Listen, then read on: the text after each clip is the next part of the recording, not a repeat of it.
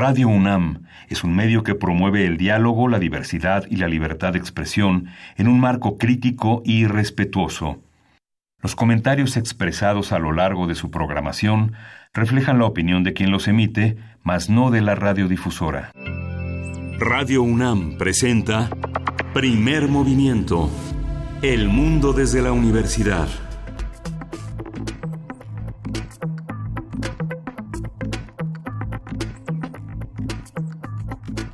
Hola, buenos días. Hoy es jueves 30 de enero y son las 7.05 de la mañana aquí en esta Ciudad de México, en la que estamos en primer movimiento en Radio UNAM. Berenice Camacho, ¿cómo estás? Buenos días. Hola, muy buenos días. Miguel Ángel Quemain, así es, 30, 30 de enero. Ya casi se acaba este mes, pero creo que en, en realidad enero no se acaba, en realidad enero se acumula se acumula, es pesado enero, pero bueno, está esto nos dicen por terminar, con muchos pendientes que deja para el mes próximo, pero fíjense que el día de ayer hubo un aviso importante que hizo el presidente Andrés Manuel López Obrador. En general, todo el día, el, el día de ayer estuvo muy movido y el presidente anunció la creación del Gabinete para el Crecimiento Económico el Gabinete para el Crecimiento Económico y será Alfonso Romo, el jefe de la Oficina de Presidencia, quien coordine este nuevo equipo de trabajo. Eh, y pues bueno, ¿para qué este Gabinete Económico? Eh, pues para la gestión, entre otras cosas, porque son varias las eh, situaciones que, tendrá que atender y, y muy delicadas y muy importantes, pero entre otras, pues la gestión del TEMEC, este gabinete económico especial para el fomento de inversiones y crecimiento económico, eh, pues tendrá distintas cuestiones que ahorita comentaremos. Eh, se instaló ayer en Palacio Nacional, fueron convocados los integrantes del gabinete legal y ampliado para, para este propósito, para la instalación del gabinete, y entre las obligaciones de esta instancia nueva está el procesar la información, llevar en el análisis y agilizar los procesos para que las inversiones se lleven a cabo, así como coordinar las distintas dependencias federales para suprimir la burocracia y que no falle la implementación la implementación del TEMEC, por supuesto, también la cuestión que viene eh, ahí en conjunto de las inversiones. Este consejo coordinará también, y ojo ahí, los proyectos prioritarios como el tren Maya, o el tren transísmico, los proyectos del Acuerdo Nacional de Infraestructura con el sector privado, eh, presentados el año pasado, el 26 de noviembre. Así también va a coordinar los 137 proyectos de infraestructura eh, que serán presentados el próximo mes y que tienen un valor de entre 95 y 100 mil millones de dólares. Así es que, bueno, este gabinete eh, va a coordinar, digamos, en su conjunto a secretarías como la de Hacienda y Crédito Público, Economía, comunicaciones y transportes, medio ambiente y recursos naturales, así como energía. Eso fue lo que dijo la titular de esa última dependencia, Rocío Nale, dio este, este listado de secretarías que serán coordinadas por el nuevo gabinete. Y pues este anuncio se da, ya lo decíamos, en el mismo contexto en el que al fin, finalmente ya, Donald Trump firmó el acuerdo comercial, el mismísimo TEMEC, pues ya ahí está firmado por Donald Trump. Solo falta, por supuesto, la parte canadiense. Es importante además anotar que mientras Donald Trump firmaba el TEMEC, eh, al mismo tiempo ocurría una sesión, una de las sesiones programadas dentro de su proceso de impeachment que pues los eh, la, la, bancada, el Partido Demócrata impulsa desde pues desde el año pasado por lo menos, ¿no?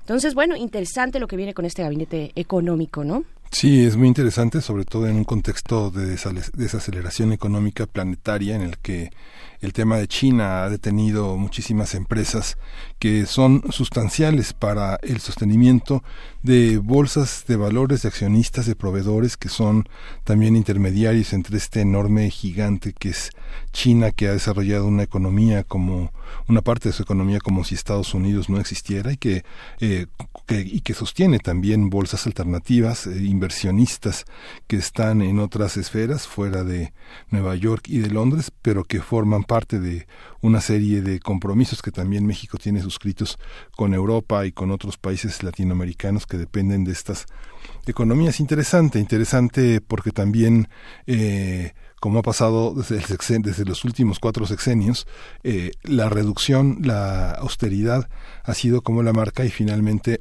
terminan aceptando que tienen que que necesitan más personas, ¿no? Necesitan duplicar o, triplicar, como fue el caso de Calderón y luego de Peña Nieto, la burocracia. Un gabinete que eh, coordina al otro gabinete que coordina a los otros gabinetes, que es así de ese fue el conflicto, uno de los conflictos, eh, además de que Ursula parece que no entendió la cuarta transformación, parte del conflicto es que había una serie de grupos que controlaban la, la, capacidad de decisión de algunas secretarías que estaban en Hacienda, lo denunció, lo anunció, lo cuestionó Ursúa y que ahora, bueno, tenemos un gabinete alterno, otro gabinete más, ¿no?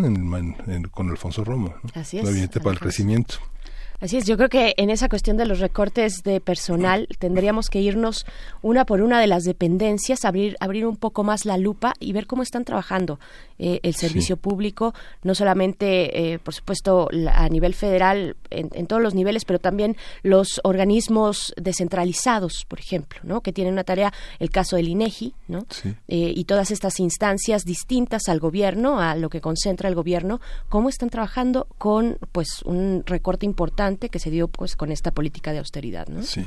Es interesante, pero bueno, de esta manera les damos los buenos días también a quienes nos sintonizan en la radio Universidad de Chihuahua.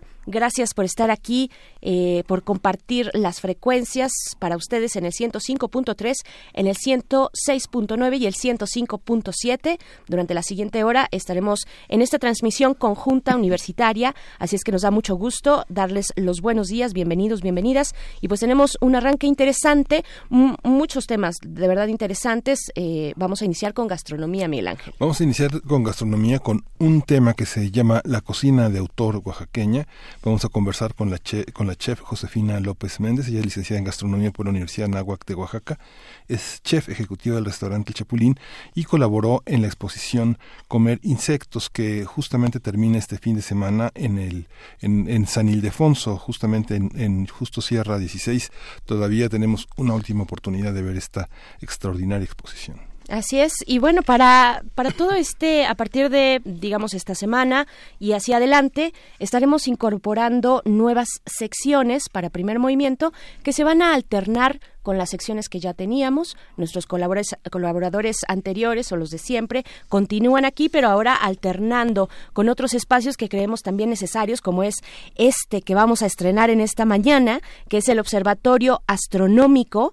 Eh, en esta ocasión, bueno, que está a cargo de la doctora Gloria Delgado Inglada. Ella es investigadora del Instituto de Astronomía de la UNAM y jefa de la Unidad de Comunicación y Cultura Científica de ese Instituto de Astronomía y, en, y para, para iniciar, para abrir, para inaugurar esta nueva sección Observatorio Astronómico, hablaremos con la doctora Gloria sobre la estrella Betelgeuse.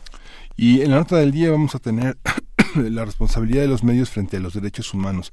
Se abre el tercer diplomado de periodismo y comunicación para la justicia. Vamos a conversar con Marco Lara Clar. Él es periodista y académico, presidente de Nuevo Periodismo para la Justicia. Hace y bueno, ya lo conocen, es un investigador incansable, un defensor de la de la de la, de la verdad, del periodismo de, de, claridad, de justicia y bueno, va a estar aquí en la mesa con nosotros. Así es, y para nuestra nota internacional hablamos del Líbano se cumplen, ya se cumplieron 100 días de protestas ciudadanas contra el gobierno en Líbano. Y bueno, le hemos dado seguimiento y continuaremos en ese sentido. En esta ocasión, conversando con el doctor Carlos Martínez Assad, investigador emérito de la UNAM y del es, eh, es Premio Nacional de Ciencias Sociales y coordinador de este seminario también. Así es que del seminario SIN, a ver, aquí me pusieron unas siglas, el seminario internacional a ver, a ver si es cierto producción. Ahorita se los tenemos por aquí, pero después viene la poesía necesaria, Miguel. Sí, viene la poesía necesaria en tu voz y tenemos la mesa del día con el doctor Alberto Betancourt. Él es coordinador del Observatorio del G20 de la Facultad de Filosofía y Letras de la UNAM y hoy nos va a hablar sobre la tradición humanista. Así es, se, los se, los debíamos, pero ya lo tenemos. Es coordinador del Seminario Universitario de Culturas del Medio Oriente, el SUCOMO, así, eh, para la internacional con el doctor Carlos Martínez Azad. Y en la, y en la, para concluir el programa de hoy vamos a hablar de Torre por Torre. La Filmoteca de la UNAM presenta esta película con Roberto Garza, es uno de los directores de este film. Esta película se presenta durante semana y media en la sala José Revueltas del Centro Cultural Universitario. Pues ahí está, muchos, muchos temas, mucha información para el día de hoy y sobre todo la compañía haciendo comunidad con todos ustedes, compañía en esta mañana a través del 96.1 de FM aquí en Radio UNAM. Y pues bueno, la invitación, por supuesto, a que se sumen, que nos hagan llegar sus comentarios, arroba PMovimiento en Twitter, Primer Movimiento UNAM en Facebook. Y vamos a ir con música. Ayer, ayer terminamos nuestro programa con la sección de química y nos quedamos con una canción atorada porque estuvimos platicando con el doctor Plinio Sosa a cargo de esa sección de química para todos sobre el titanio y hoy lo que vamos a escuchar para abrir este día es la canción de The Battles, así se llama la banda, y la canción es Titanium to Go.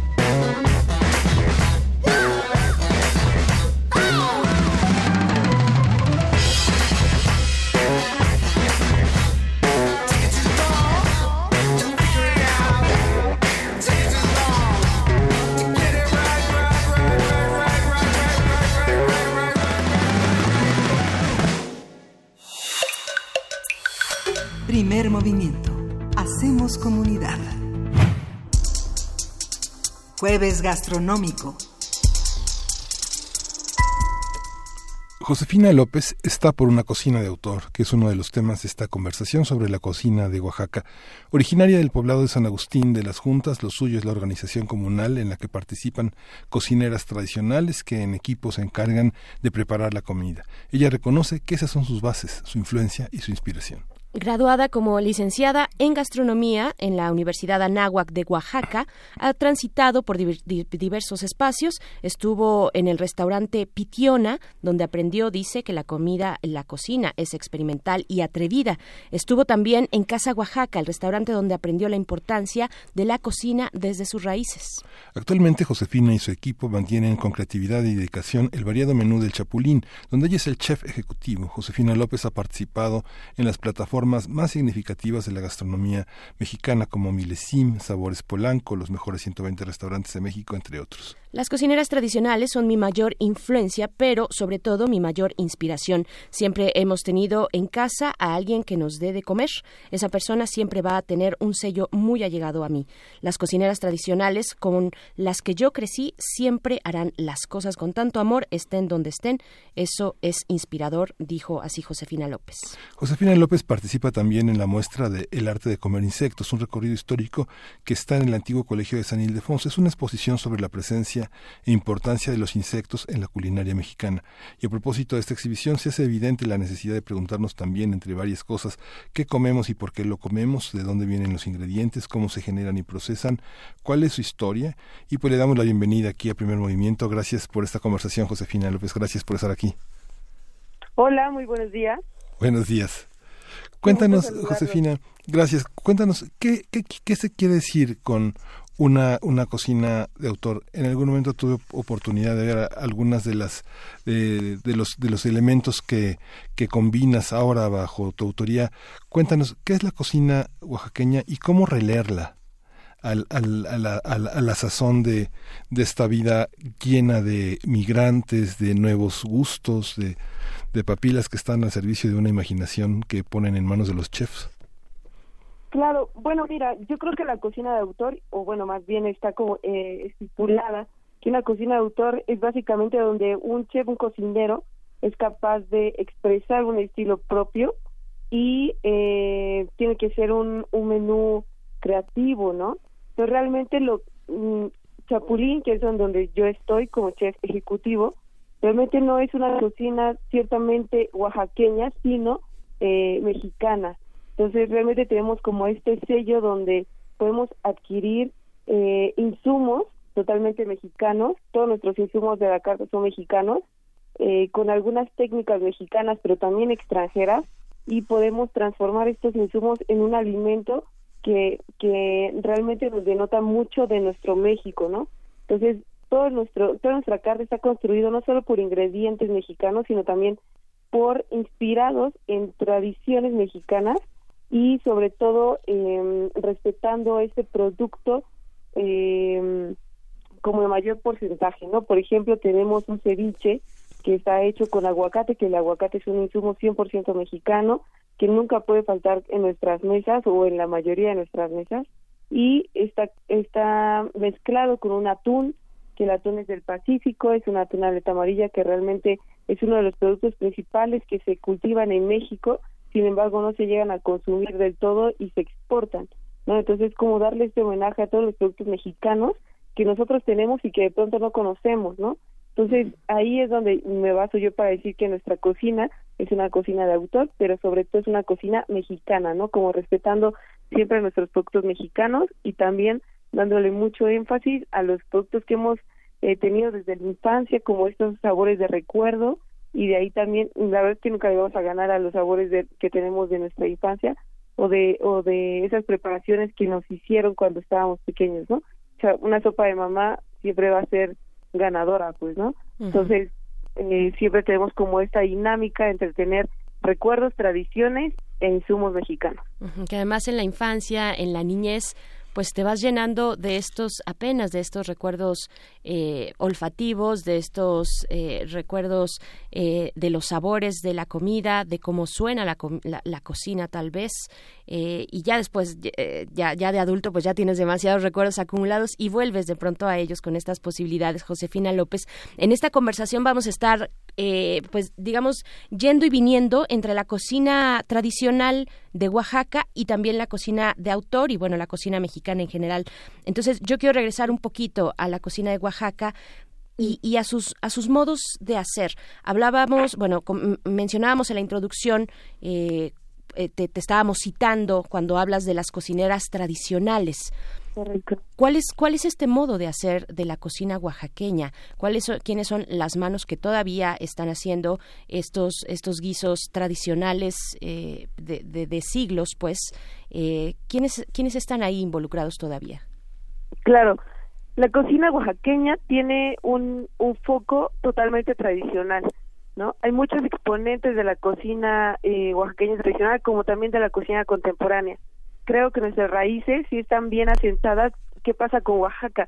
No sé si ustedes han escuchado acerca de la guelaguetza, lo que es esta unión que se hace en, en la comunidad, haciendo comunidad precisamente para celebrar un santo patrono. Realmente el hecho de hacer mayordomías, que es la, el festejo hacia el santo patrono, es una de las fuentes donde podemos tomar eh, la cocina tradicional, ¿no? Eh, usualmente en las poblaciones siempre se celebra a un santo, por ejemplo, en mi caso, eh, mi pueblo es San Agustín, entonces se llama San Agustín de las Juntas, mi población donde yo crecí, y eh, el 28 de agosto se celebra nuestro santo patrono, entonces la comunidad se une, se, se, se eh, elige un mayordomo un año antes, y ese mayordomo es el encargado de dirigir como esta fiesta que eh, se celebra uh, para toda la comunidad. Entonces, justo cuando llega esa fecha, pues evidentemente se, se unen todos, llegan las cocinas tradicionales, lo primero que se cocina son higaditos, que es un platillo eh, muy clásico, típico de una fiesta, que son, que es huevo con un poco de pollo, hígado y caldo de tomate, ¿no? Entonces se hace como si fuese un pastelito de, de huevo con este caldo y una salsa de pasilla, ¿no? Eh, las cocineras, evidentemente, son eh, el foco para hacer este platillo. Después en la comida se hace mole negro. Recordemos que también en la cocina oaxaqueña los procesos son bastante tardados. Por ejemplo, hacer un mole mm, requiere por lo menos de unos tres días, ¿no? Si es un mole para unas 100 personas, pero si haces mole para 600, pues te vas a llevar más tiempo. Entonces, hay veces que nos juntamos desde una semana antes para hacer todas las preparaciones para hacer un mole, ¿no? Desde desvenar los chiles, preparar todas las especias, comprar los insumos como plátano, eh, almendras, nueces, ajonjolí, pasas, eh, hacer el chocolate para ponerle también un poco al mole. Entonces es una preparación muy muy grande y lo que nos no, lo que nos da como resultado es la comida, pero en sí lo primero es unirnos como comunidad, identificar qué es lo que tenemos que hacer como nuestras tradiciones y entonces elaborar esta fiesta para los para toda nuestra comunidad no hacer el chocolate preparar el pan eh, que, que nos lleven el mezcal eh, ir a cortar el poleo en el campo no el poleo es esta hierba que es muy fresca y también se llama como hierba de borracho porque cuando tú llegas a la mayordomía sobre todo a los hombres se les da un, un ramo de poleo. Yo recuerdo que mi papá siempre se lo ponía atrás en el pantalón en el cinturón porque claro, como tomaban mezcal y eran los responsables de estar repartiendo el mezcal, eh, de pronto se emborrachaban, pues, ¿no? Entonces, pues se llama hierba de borracho. y al día siguiente, pues ya se hacían una infusión con esta hierba y se les bajaba un poco el malestar de, de, de, la cruda, pues, ¿no? creo que es una de las características principales, pues, ¿no? Sí o sí, en Oaxaca hacemos comunidad eh, y es una de las representaciones que se da en la Guelaguetza, se celebra a la, a la Virgen del Carmen y todas las poblaciones de todas las regiones llegan hacia hacia el centro de, del estado y entonces se celebra al, al santo patrono no que en este caso pues es, es la Virgen del Carmen.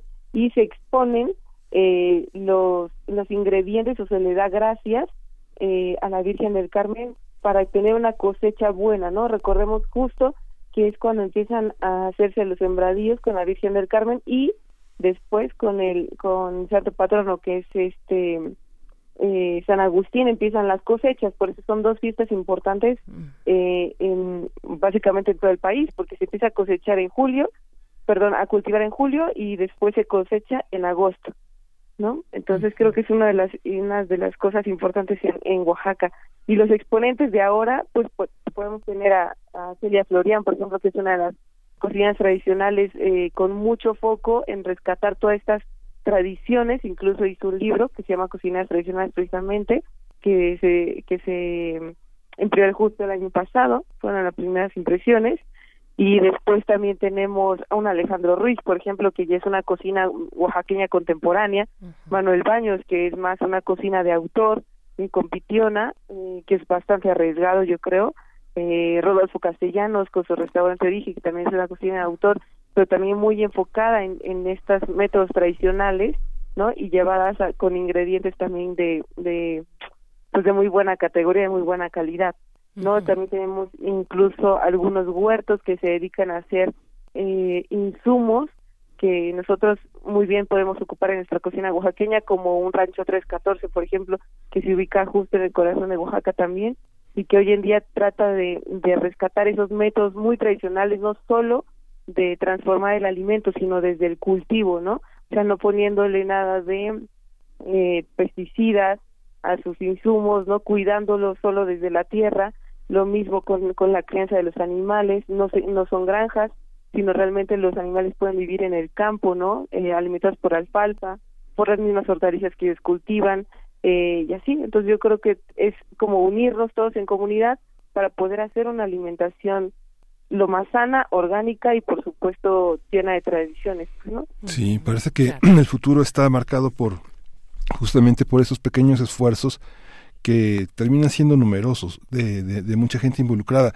Pero te quería preguntar, Josefina, hay una, hay como dos, dos, dos ejes donde concibe uno la cocina, ¿no? Una cocina totalmente con los trastes lavaditos, totalmente recogida y todo guardado, y una cocina donde todas las herramientas están expuestas.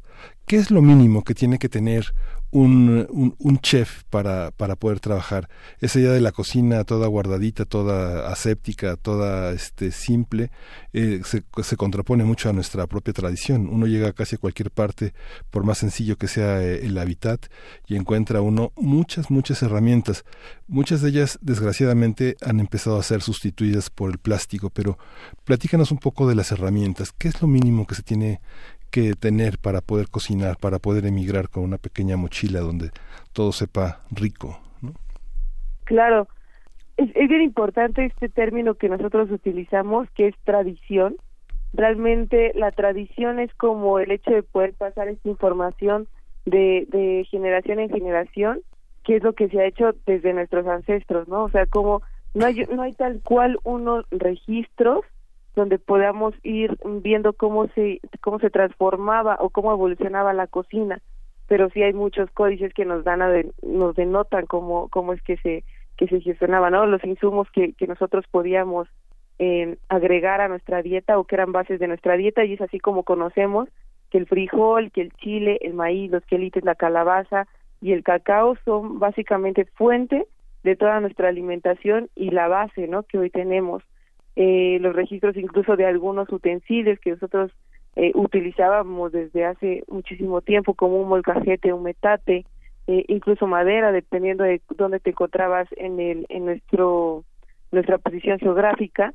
También recordemos que realmente México tiene tiene muchísima biodiversidad, ¿no? Geográficamente tenemos volcanes, tenemos un eje volcánico que nos denota que si hay mucha mineralidad en el suelo nos van a dar ingredientes muy ricos en, en eh, mineralmente, ¿no? Incluso ahí mismo podemos tener, por supuesto, piedra volcánica para hacer unos molcajetes, ¿no? También tenemos esta piedra de río para poder hacer moliendas, nos vamos a Yucatán y encontramos madera que también eh, se utilizaba para moler incluso, pero sí la tradición es como pasar de generación en generación la sabiduría de una comunidad o de una de una familia.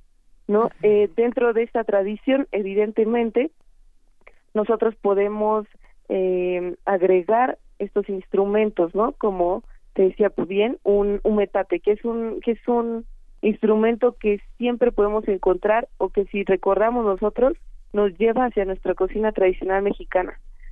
Sí, hoy en día ya en una cocina, eh, justo he visitado algunos institutos que se dedican a la gastronomía y de pronto me causa muchísimo conflicto el hecho de encontrar una máquina que ya te haga la molienda de un nixtamal, ¿no?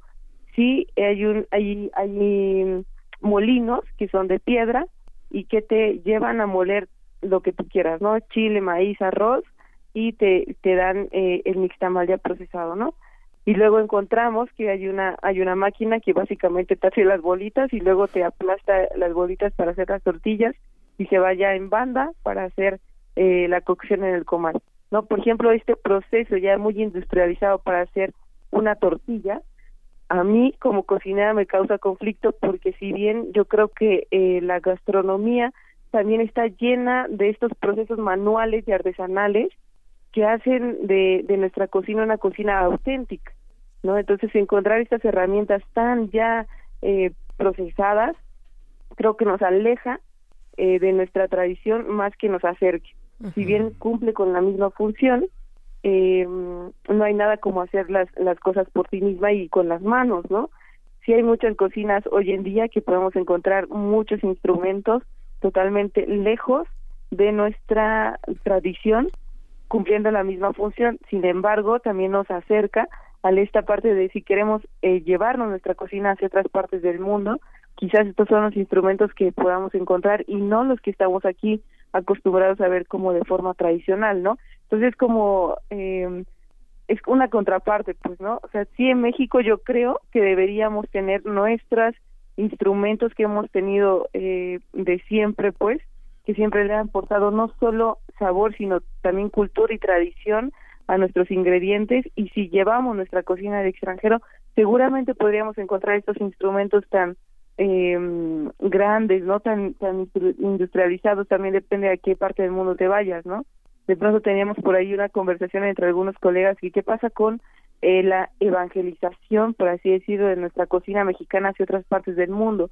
¿Solo es referido al ingrediente o también es la técnica o también es el instrumento con el que se hace entonces es un conjunto de muchas de muchas cosas que nos llevan a tener esta cocina mexicana tan rica que hoy tenemos en México, ¿no?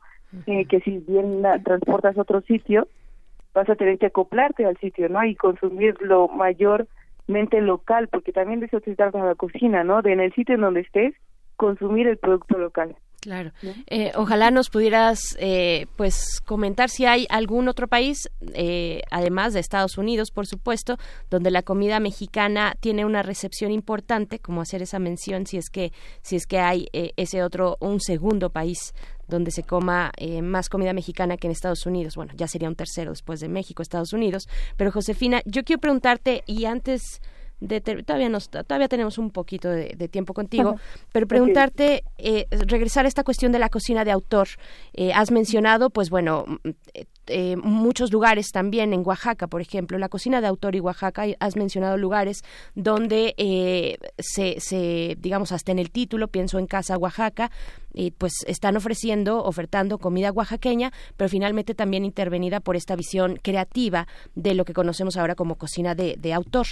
Eh, ¿Hasta qué momento podemos decir esto, esta cocina de autor ya ya está perdiendo como los elementos de la de la tradición necesarios de la tradición de un tipo de comida eh, en este caso de Oaxaca. Por ejemplo la abundancia de los alimentos la servir grandes platos una tlayuda eh, con esas dimensiones que tiene fabulosas pues pues son son comidas abundantes que no necesariamente se reflejan por ejemplo en la cocina de autor no ¿Cómo, cómo está esta, esta relación? ¿Hasta qué punto deja de ser comida oaxaqueña la comida de autor? Ya, bueno, es, un punto bastante interesante porque pronto nos encontramos por ahí que si la, la ayuda es un, es un plato típicamente grande, cuando te presentan una ayuda pequeña, si tú eres el cocinero de autor, realmente estás sometido a todas las críticas de muchísimos comensales, de los que hayan visitado tu sitio y de aquellos que ni siquiera han visitado tu sitio ni conocen tu cocina de autor. Entonces, realmente sí la cocina de autor es es eh, la adaptación de todos los de todo lo que tienes en tus manos transformado en un estilo totalmente propio que sí muchas veces son ofrecidos generalmente en un menú de gustación, por lo tanto son porciones muy pequeñas, ¿no? Eso a eso conceptualizamos nosotros la cocina de autor, pero recordemos que no solo la cocina de autor está basada en porciones pequeñas, sino también en un plato que te haga eh, tener esta identificación con el chef o con el cocinero que lo ha creado, ¿no? Entonces, realmente una trayuda es una es una cosa muy típica, ¿no? Podemos encontrar, por ejemplo, si tenemos una trayuda hecha este con otros ingredientes distintos, pues se va a someter a la crítica, ¿no? Entonces, el autor yo creo que tiene tanta creatividad no solo para hacer una trayuda, sino puede transformar la trayuda en todos los elementos y de, y de construirla, ¿no? Entonces, quizás te la puede presentar en otra en otra cosa totalmente distinta. Es como si tú este pudieras tener una sinfonía y, y más allá de transformarla, recrearla en algún otro elemento distinto, ¿no? eh, sí, yo creo que la cocina oaxaqueña podemos tomar estos elementos como una receta tradicional, como un mole, y poderla poner en un en un este en un menú de degustación hecha por un por una por un chef de cocina de autor, ¿no?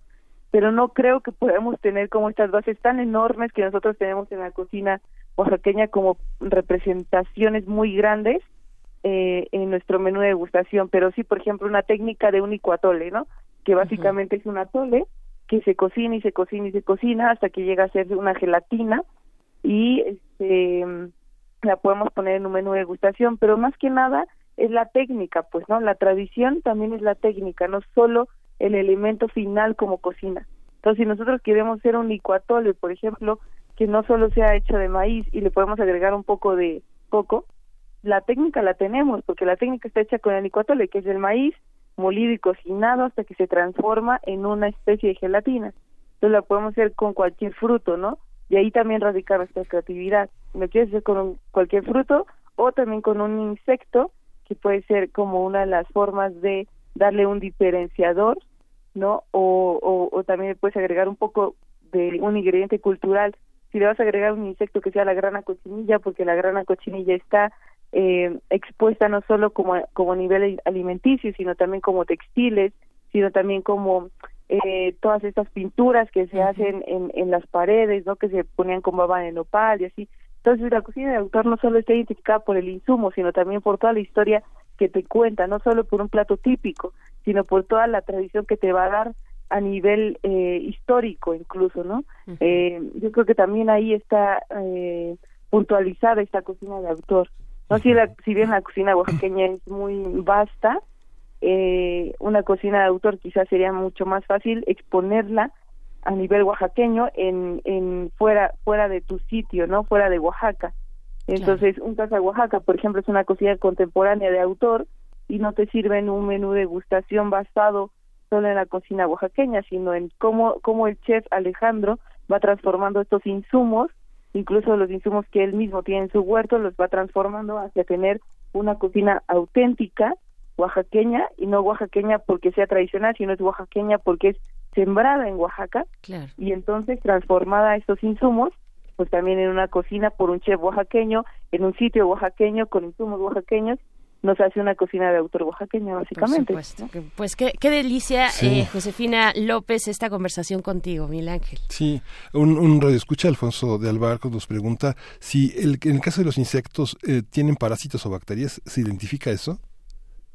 P- Perdón, no te escuché bien. Di- me- nos preguntan si en el caso de los chapulines tienen parásitos o bacterias, si se pueden identificar. Eso, digo, yo nunca lo había escuchado, pero este es una pregunta que nos hacen. ¿Hay bacterias o parásitos en los chapulines que, que, que, que afecten su, como, que los afecten como insumo? Realmente esta pregunta nunca me la había realizado porque básicamente eh, los los insectos son una plaga, algunos son parásitos, pero realmente los chapulines como de la forma en que crecen, con todo lo que se alimentan, eh, lo dudo. Eh, yo creo que había algunos estudios acerca de esto y más que más que puedan tener parásitos, estos insectos como tienen demasiada proteína y su todo su sistema básicamente es seco, entonces es bastante difícil, yo creo, que crezcan parásitos. Habría que hacer una, una Sí. un análisis de eso porque realmente Claro. no me lo había preguntado ni lo he investigado, la verdad. Sí, sí. Pero este sí recordemos que los insectos han sido fuente y base de nuestra alimentación desde hace muchísimos años atrás. Entonces, eh, son bastante importantes, no, no solo los chapulines, existen más de 600 o 700 especies comestibles tan solo en México, ¿no? Que somos uno de los principales productores de insectos y justamente lo que lo que comentaban, ¿no? En, en la introducción, justo eh, desde octubre tenemos una exposición en San Ildefonso que se termina ya este este este domingo 2 de febrero, así que vayan a verla porque está buenísima y puedes conocer los insectos que consumimos hoy en día como la grana cochinilla que les decía hace rato, los aguautes que son las huevas del mosco, los chapulines, los gusanos, algo, unas larvas de mariposa, ¿no? Como las chautlas, eh, las hormigas mieleras, eh, las chicatanas, por supuesto, los escamoles, eh, los jumiles. Entonces, hay muchísimos insectos que nosotros podemos consumir, que consumimos hoy en día, y también nos dan eh, esta alimentación bastante sana, nos aportan demasiada proteína, incluso mucho más que un producto cárnico, y mm, es bastante interesante, pues, ¿no? Ver cómo es que incluso las hormigas, cómo es que hacen eh, comunidad, ¿no? Cómo, cómo se cómo se juntan para construir este nido, las abejas. Las colonias, claro. Sí, pues ahí está la invitación, la invitación para asistir a esta exposición. Josefina López Méndez, eh, te agradecemos mucho, eh, chef ejecutiva del restaurante El Chapulín. Muchísimas gracias y qué, y qué rica conversación. Muchas gracias, buen día. Muchas gracias, nos vemos. Gracias. Hasta luego. Hasta, pronto. Hasta pronto. Vamos a ir con música, vamos a escuchar de Harry Belafonte, Banana Boat Song.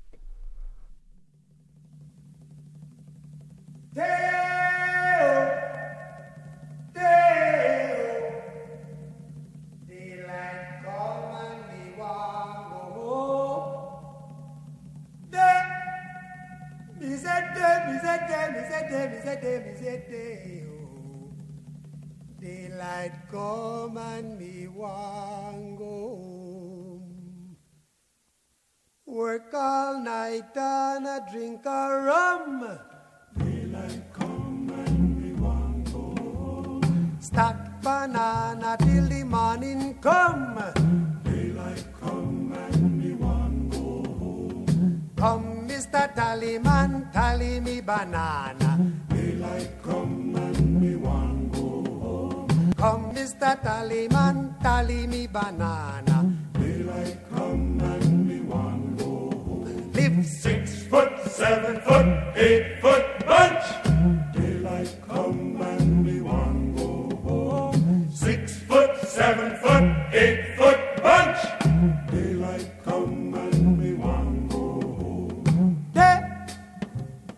Day. Daylight come and go home. Day is a day. Is day. Daylight go home. A beautiful bunch, a ripe banana. Daylight come and go home. Deadly black tarantula. Daylight come and six foot, seven foot, eight foot bunch. Daylight come and we want go home. Six foot, seven foot, eight foot bunch. Daylight come and we want go home. Day is a day. Oh. Daylight come and we want go home. Day is a day. Is a day. Is a day. Daylight come and Come, Mr. Tallyman, tally me banana. Daylight come and we want go home. Come, Mr. Tallyman, tally me banana. Daylight come and we want go home. Day-o, day-o. Daylight come and me want go home. Day,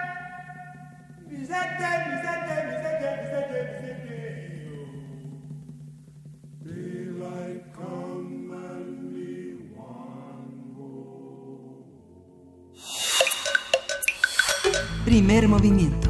Hacemos comunidad. Del brazo de Orión al universo. Observatorio Astronómico.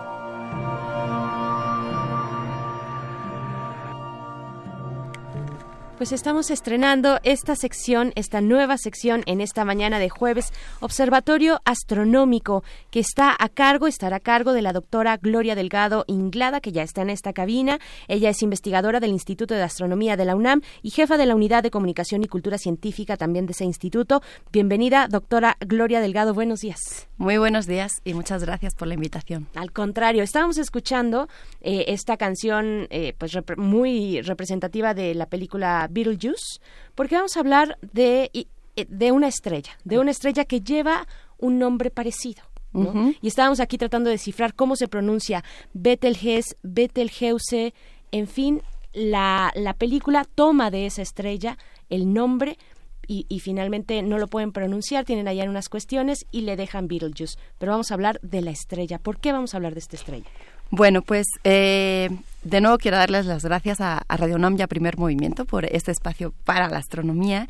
Y vamos a hablar de esta estrella porque ha disminuido mucho su, su brillo y eso es algo que ha preocupado a algunos astrónomos y han interpretado como que ya está cerca del final de su vida y va a explotar como supernova.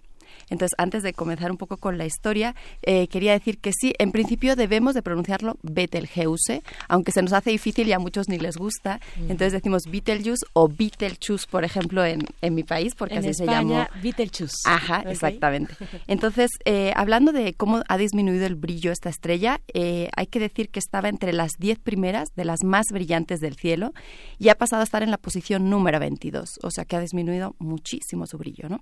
Eh, lo que se piensa, lo que dicen algunos astrónomos es que en la fase final de las estrellas como esta supergigante roja, eh, eyectan un montón de polvo y ese polvo no deja pasar la luz hasta nosotros. Entonces, de- desde nuestra perspectiva, la veríamos como oscurecida y es el paso previo a la explosión de supernova. ¿no? Entonces, esto como mínimo pues nos suena preocupante eh, y muchos estarán diciendo, bueno, va a explotar entonces. Son... Entonces, eso es de lo que les quiero hablar un poco. Eh, lo primero que me parece importante es, es saber dónde está. Se encuentra en la constelación de Orión. Su nombre técnico es Alpha Orionis. Las estrellas alfa de cada constelación son la más brillante y en realidad Betelgeuse es la segunda más brillante, pero quizás en algún momento cuando se le dio su nombre sí que era eh, tan brillante como Rigel, que ahora es la, la, más brillante de esta constelación. Y para distinguirlas, pues mm, eh, la constelación de Orión es una de las que más o menos fácil vemos en el cielo, podemos identificar por su cinturón o los tres reyes magos. Uh -huh. Y en extremos opuestos están Rigel, que es de color como blanco-azul y es eh, la, la, pierna de Orión. Y luego tenemos a Betelgeuse, que es más rojita y es la axila o, el sobaco eh, de Orión. Y, y, bueno, ahora que ya sabemos dónde está en el cielo, pues les quiero hablar un poco más. Ya dije que era una supergigante roja. Esto es una clasificación que hacemos en astronomía. Supergigante, lo que significa pues es obviamente que su tamaño es muy muy grande y roja eh, nos está hablando de su color aparente que tiene que ver con la temperatura entonces es una estrella fría eh, y cuando digo fría son 3.500 grados, que no es nada frío no. para nosotros, pero si comparamos con otras estrellas, por ejemplo, el Sol está 2.000 grados eh, más caliente, o Rigel está a 10.000 grados, esa es su temperatura. Entonces, realmente sí que es fría comparada con, con otras estrellas. Bueno, ¿hay ¿cómo? estrellas más calientes que el Sol? Sí, sí, sí, por ejemplo, Rigel, que estoy hablando de esta 10.000 grados, y hay otras que tienen 20.000, incluso algunas estrellas eh, que pasan ya en fases finales de su vida pueden tener 200.000 grados en, eh, 200.000 grados. en su en no, su núcleo. Entonces, bueno, de hecho en los núcleos hay millones de Sí, en astronomía un problema o algo bonito es que los números son enormes y a veces nos cuesta imaginar, ¿no? Porque estamos acostumbrados a, a nuestro mundo y a nuestra realidad. Claro. Y de hecho voy a decir algunos números, eh, otros que les van también a, a sorprender. Entonces, bueno, todas las estrellas eh, van pasando a lo largo de su vida por diferentes etapas en las que van eh, quemando, así llamamos a la fusión que ocurre en el núcleo, diferentes elementos químicos y producen otros y en algún momento ya no tienen la capacidad de seguir con esta fusión nuclear y entonces llegan al final de su vida, todas, eh, antes o después y de diferentes maneras. Las más masivas son las que después, justo después de pasar por la fase de supergigante roja, explotan como supernova. Entonces, bueno, ¿cuándo va a explotar Betelgeuse? Pues bueno, el problema con esto es que hay varios datos de la estrella que no conocemos bien, por ejemplo, su distancia sabemos que está entre 400 años luz y 800 años luz. Y eso es lo que podemos decir. Eh, hay que ser honestos y por las maneras en que calculamos eh, la distancia y por las peculiaridades de Betelgeuse, pues esa es nuestra incertidumbre, ¿no? Eh, y un detalle es que la distancia es muy necesaria para calcular otras propiedades, como por ejemplo la luminosidad de la estrella, que tiene que ver con, con la energía que emite, ¿no? su energía intrínseca. Entonces, lo que podemos decir es que la estrella es decenas de miles o incluso cientos de miles más poderosa que nuestro Sol ¿Se imaginan? Uf, no. Otra, otra propiedad que no conocemos bien es su tamaño, porque depende de la luminosidad y depende de la distancia. Entonces, lo que sabemos es que su tamaño es entre 500 y 1000 veces mayor al del Sol. Y como esto es enorme y cuesta imaginar, eh, les invito a que imaginen que Betelgeuse la colocamos donde está el Sol, pues la superficie de la estrella llegaría hasta Júpiter o incluso hasta Saturno. Ese es el esa es la dimensión o digamos el comparativo que podemos hacer hasta hasta Júpiter o hasta Saturno, porque no sabemos exactamente el tamaño, pero para distancia, exacto es, enorme, su tamaño es enorme. Y bueno, hablé de distancia, hablé de luminosidad, hablé de tamaño, pero la propiedad que realmente es importante en las estrellas es la masa, porque es la que determina cómo es su vida y sobre todo cómo es su muerte, que lo que es lo que nos importa aquí, ¿no? Entonces se pueden comparar observaciones que tenemos con modelos teóricos que se han hecho y al final lo que sabemos es que su masa es entre 15 y 25 veces la masa del Sol. Y su edad es eh, entre 8 y 9 millones. Es decir, esta estrella nació cuando en la Tierra estaba el primer homínido para ponerlos un poquito en, perspectiva. Otro factor que complica eh, poder dar una respuesta a la pregunta que, que, nos ocupa hoy es que la estrella rota, todas las estrellas rotan, pero esta la hace muy lento. Tarda 36 años en dar una vuelta sobre sí misma, comparando con el Sol, por ejemplo, que tarda un mes nada más.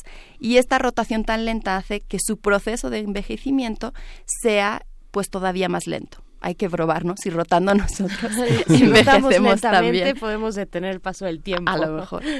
Entonces, bueno, ¿qué es lo que sabemos? Pues si hacemos recuento de todo lo que he estado diciendo y teniendo en cuenta que hay muchos factores, eh, números que no sabemos con, con certeza, vamos a suponer que su masa son 20 masas solares. Vamos a suponer que todavía hoy en, en su núcleo tiene helio y entonces lo está quemando para producir carbono, pero todavía le queda, entonces todavía le falta para llegar a la siguiente fase. Entonces, le quedarían entre 100.000 y un millón de años antes de llegar a, explotar como supernova. Mm. Estos números no son alentadores y lo que esperábamos es justamente presenciar la explosión. Pero bueno, si nos ponemos a pensar, por ejemplo, en esos 100.000 años, eh, pues la probabilidad de que nosotros lo viéramos es más o menos la probabilidad de que te toque la lotería de tres números y hay gente que le toca, ¿no? Entonces también nos podría tocar. Y de hecho hay un caso aún más optimista y es que yo les dije que todavía tenía helio. Vamos a pensar que en realidad ya se le acabó y entonces ya empezó con la siguiente etapa que es quemar su carbono y vamos a suponer que en vez de 20 masas, en realidad tiene 25, porque no lo sabemos con certeza. En ese caso, le faltarían solo 600 años para explotar como supernova, que ya no es tanto, ¿no? Comparado con 100.000. El problema es que desde que explote a que nosotros lo podamos detectar en la Tierra, la luz tiene que recorrer un camino que hemos dicho que podría ser más o menos de 600 años luz. Entonces, si explotara hoy, no lo podríamos ver hasta dentro de 600 años pero podríamos pensar que en realidad no explota hoy, sino que explotó hace 600 años, cuando en la Tierra estábamos en la Edad Media, por ejemplo, ¿no? Entonces sí podríamos verlo hoy. Claro que todo esto son suposiciones eh, que estoy haciendo, elucuraciones, nada más para ponerlos un poco en perspectiva, pero eh, si fuera así, vamos a suponer que ocurrió eso de que explotó en la Edad Media, ¿qué es lo que podríamos ver? Pues lo que veríamos es un estallido enorme que duraría nada más unas horas, y después veríamos a la estrella que brillaría tanto en el cielo como la luna llena. Y de hecho podríamos verla también de día. Esto ocurriría durante unos días, ¿no? Poco a poco ya no la veríamos de día, solo la veríamos de noche y después de unos un año, dos años ya desaparecería del cielo y en realidad no veríamos nada, excepto que tengamos un telescopio, entonces si miráramos lo que veríamos sería la nebulosa que quedó, lo que se llama su, su remanente, ¿no? Pero bueno, volviendo a la realidad, como ya dije, no crean que esto ha ocurrido porque realmente no lo sabemos. Eh, algunos astrónomos son un poco más pesimistas y lo que dicen es que en realidad simplemente la estrella está en, en, una fase normal al final de la vida de las estrellas, en las que cambia tanto su tamaño, ocurren pulsaciones y entonces cambia el brillo.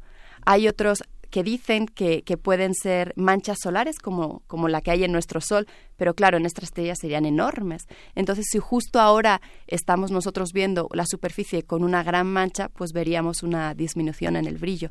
Lo que es eh, verdad es que en realidad esta estrella ya ha tenido otros cambios de estos drásticos de brillo en la historia. El último fue en 1985. La única diferencia es que después de todas esas disminuciones de brillo, volvió a su brillo normal. Mm. Entonces, me temo que lo único que podemos hacer es esperar y ver si regresa a su brillo y entonces no vamos a ver nada o si sigue disminuyendo y entonces podría ocurrir. Y para terminar y no dejarlos con un mal sabor de boca, les quiero dar algunos números. En nuestra galaxia ocurre una explosión de supernova cada 100 años, más o menos. Que la veamos o no depende de la distancia a la que ocurre. La última que se vio a simple vista fue en 1604, la estrella de Kepler. También hubo una en 1987 que en realidad era de una galaxia vecina, de la Gran Nube de Magallanes. Entonces, ocurren pocas, pero ocurren y no hay que perder eh, la esperanza. Otra pregunta que a lo mejor tienen es a qué distancia tiene que estar para que no nos afecte a la Tierra. Eh, si está más de 50 años luz, no nos afecta.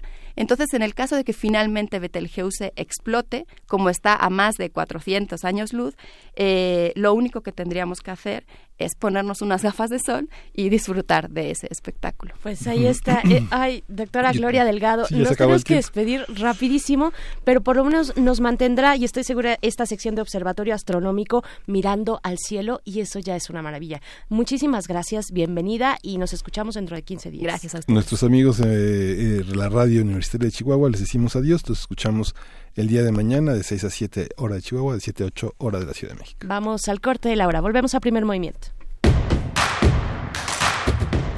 Síguenos en redes sociales. Encuéntranos en Facebook como Primer Movimiento y en Twitter como arroba PMovimiento. Hagamos comunidad.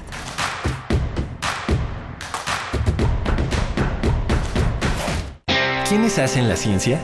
¿Cómo se suma la ciencia a las soluciones de los problemas iberoamericanos?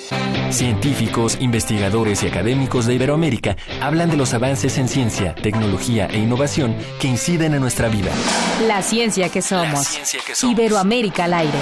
Viernes a las 10 y media de la mañana. 96.1 de FM. Retransmisión, domingos a las 9.30 de la mañana por el 860 de AM. Radio UNAM. Experiencia sonora.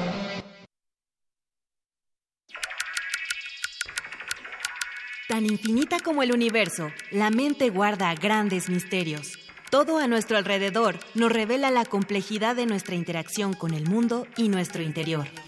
Adentrémonos en la psique humana. Generemos conciencia, psicología y sociedad con Berenice Camacho y las doctoras en psicología, Mariana Gutiérrez, Laura Ramos Langurén y el maestro Jorge Álvarez Martínez.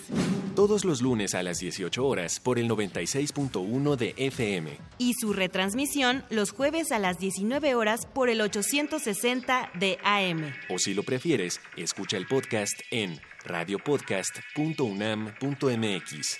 Radio UNAM, Experiencia Sonora. En mi INE caben todas las ideas, todas las discapacidades, todos los colores de piel. En mi INE caben todas las personas, todas las expresiones de género, todas las lenguas y formas de lenguaje. En nuestro INE caben todas y todos.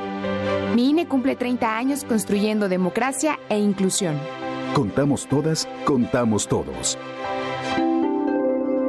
INE.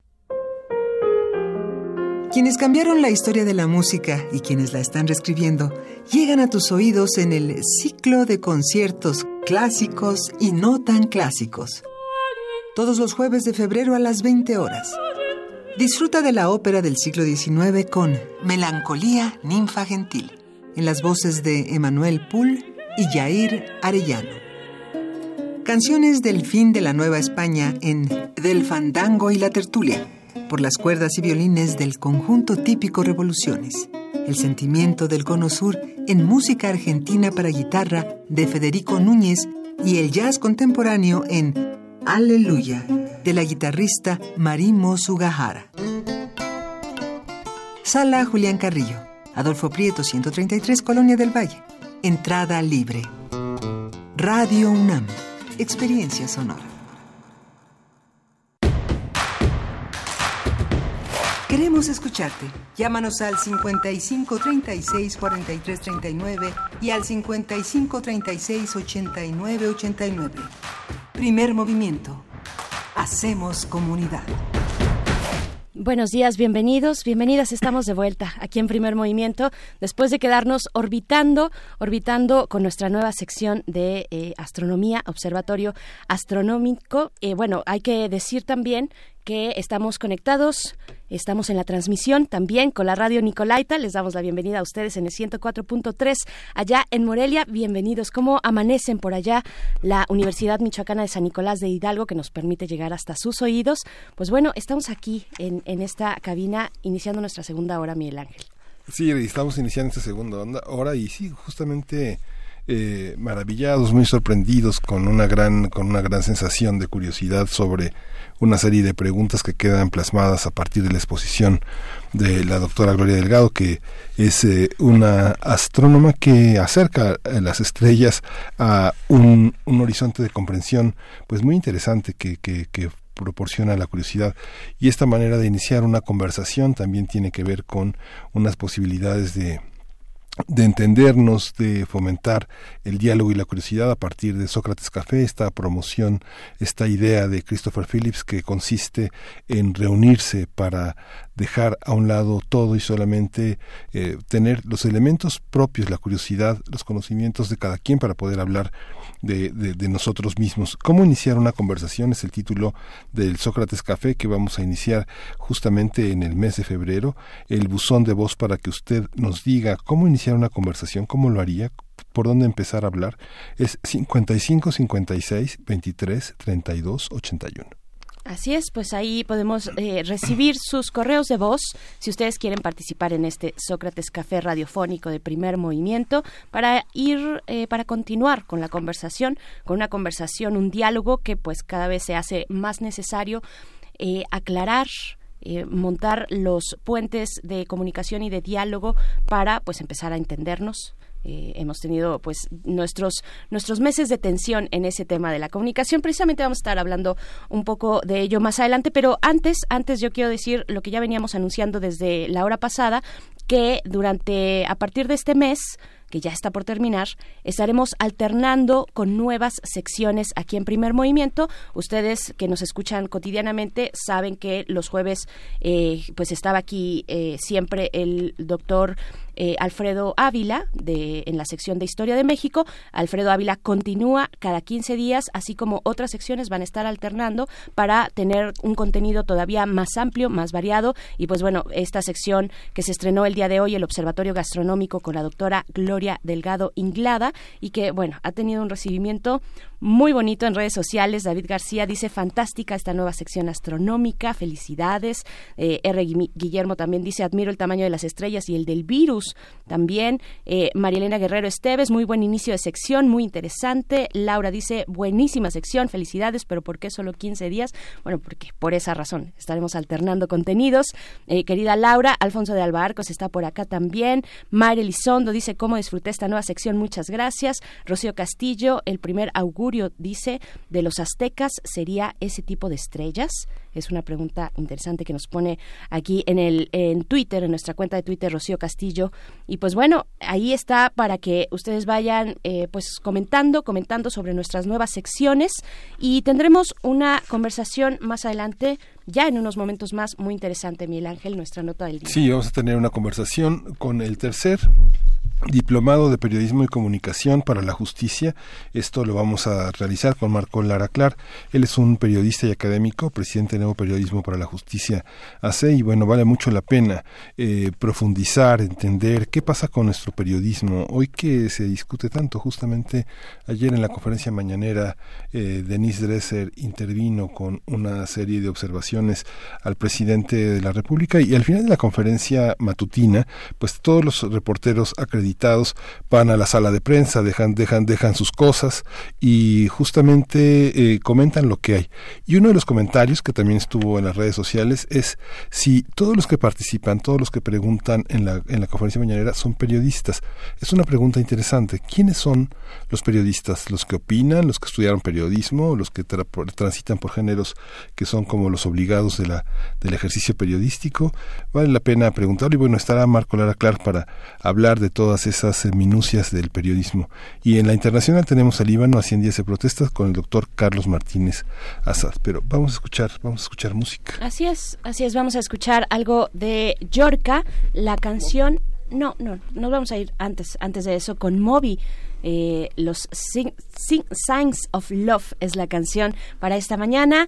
Así es que son las 8 con 9 minutos. Vamos a escuchar y volvemos con nuestra nota del día.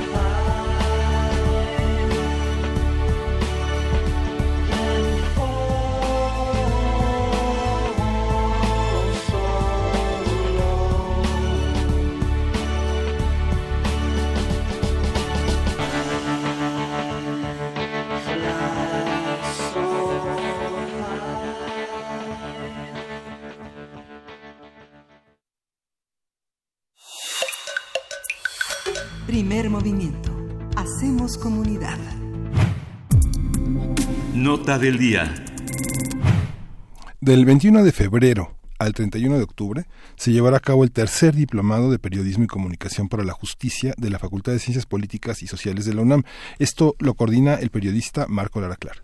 Este diplomado representa una oferta académica de formación y profesionalización dirigida sobre todo a periodistas y comunicadores, comunicadoras, cuya actividad se relaciona con el sistema de justicia penal y en general la política criminal, así como a estudiantes de periodismo y comunicación. El objetivo de este diplomado de Nuevo Periodismo para la Justicia es proponer otras narrativas con un lenguaje de derechos y ser agentes de cambio por la paz social, la transformación pacífica de conflictos y la democratización del sistema penal, así como contra la impunidad, la corrupción, el populismo punitivo y el militarismo prevalecientes en México. El próximo 14 de febrero es el cierre, es el cierre de la convocatoria para inscribirse al Diplomado de Periodismo y Comunicación para la Justicia en la Facultad de Ciencias Políticas y Sociales. Y para conocer más detalles, ustedes, eh, bueno, detalles de fechas y costos, se pueden acercar y consultar la página del diplomado.nuevoperiodismojudicial.mx. Así es, diplomado.nuevoperiodismojudicial.mx. A partir de la convocatoria de la tercera edición del Diplomado de Periodismo y Comunicación para la Justicia, vamos a hablar de la importancia del trabajo periodístico en la narrativa, de los procesos de justicia, así como de la responsabilidad de los medios frente a los derechos humanos. Está con nosotros Marco Larclar, es periodista y académico, presidente de Nuevo Periodismo para la Justicia. Bienvenido, Marco. Gracias por estar aquí. querida. Buen día. Un placer, como siempre, estar en primer movimiento. Gracias, gracias Marco, Marco Lara Clar, a ti por venir a contarnos sobre este diplomado que está en su tercera edición, que representa un esfuerzo importante y sobre todo una propuesta, una propuesta necesaria en el panorama de la comunicación que estamos observando actualmente. ¿no? Eh, yo te preguntaría un poco primero eso, cómo se explica el fenómeno de la comunicación en un contexto de justicia y aún más en un contexto como el mexicano, propio de la situación mexicana que tiene todas estas aristas de violencia, que tiene una urgencia por resolver precisamente sus temas de justicia. ¿Cómo eh, se involucran los medios de comunicación, los periodistas en todo este ecosistema? México mm, está en, un entorno que es el entorno latinoamericano en el que llevamos aproximadamente un cuarto de siglo de, sociedades polarizadas.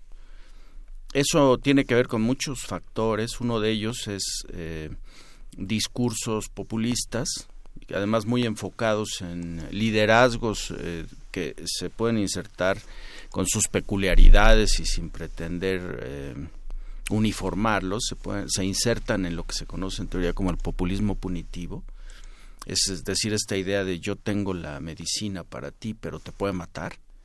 Entonces, esa es una tendencia que tiene un cuarto de siglo que nos tiene inmersos en una crisis de impunidad, de inseguridad, de violencias, incluida la de género y particularmente la feminicida, que es eh, tremendamente atroz, y eso eh, se complica, para decirlo de una manera mm, eh, neutra, con el papel social de los medios corporativos. No hay que olvidar que América Latina tiene democracias eh, deficitarias, incipientes, y está dominada, y México particularmente, por eh, el espacio eh, social está dominado, está invadido por los medios corporativos. Es decir, en México los medios corporativos son los que, como dice la Mara Salvatrucha, son los que rifan el barrio.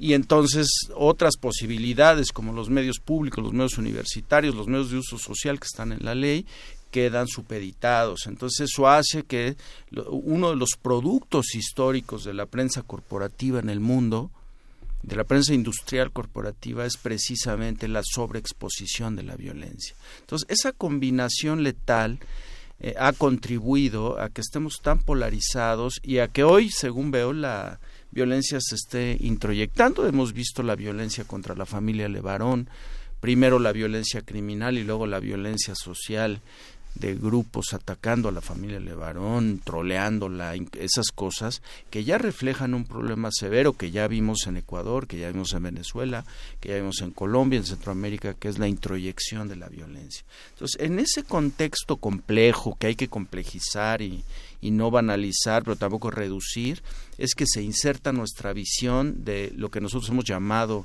pomposamente, pero también para llamar la atención, nuevo periodismo para la justicia, que es una, un enfoque que hemos estado trabajando durante los últimos 20 años como periodistas dedicados a las temáticas de seguridad, violencia y derechos humanos.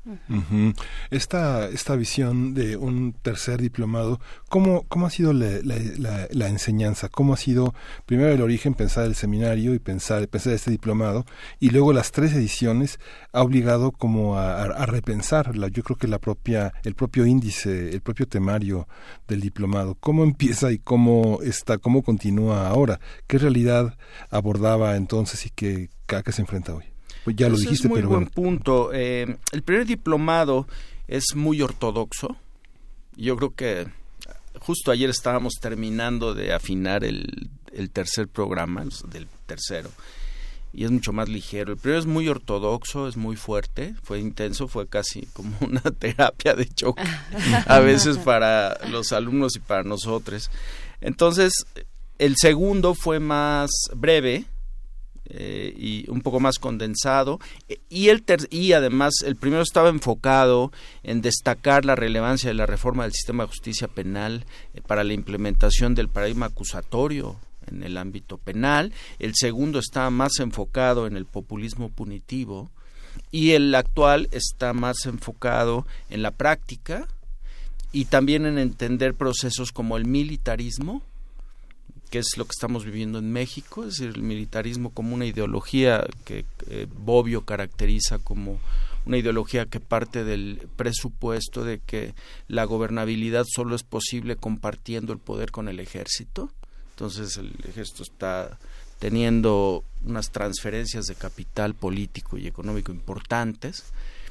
Y por otra parte el ciberdelito, la ciberguerra, los eh, el derecho a objeción de conciencia por todo el asunto de WikiLeaks y Manning y, Snowden, es decir, todo lo que tiene que ver con, con, la transparencia, el acceso a la información, la revelación de volúmenes de información grandes a partir del derecho a la objeción de conciencia y, por supuesto, la contrarreforma del sistema de justicia penal, que es una amenaza que se cierne sobre la sociedad mexicana por el, populismo punitivo de corte militarista. Que en México. Que tenemos a la puerta ya para el próximo sábado este eh, esta fecha, digamos, fatal, fatal en el sentido que, decías ayer, Miguel Ángel, de eh, pues llegará, llegará finalmente eh, esta reforma judicial, esta propuesta de reforma judicial, ¿no? ya la retrasaron, Y afortunadamente...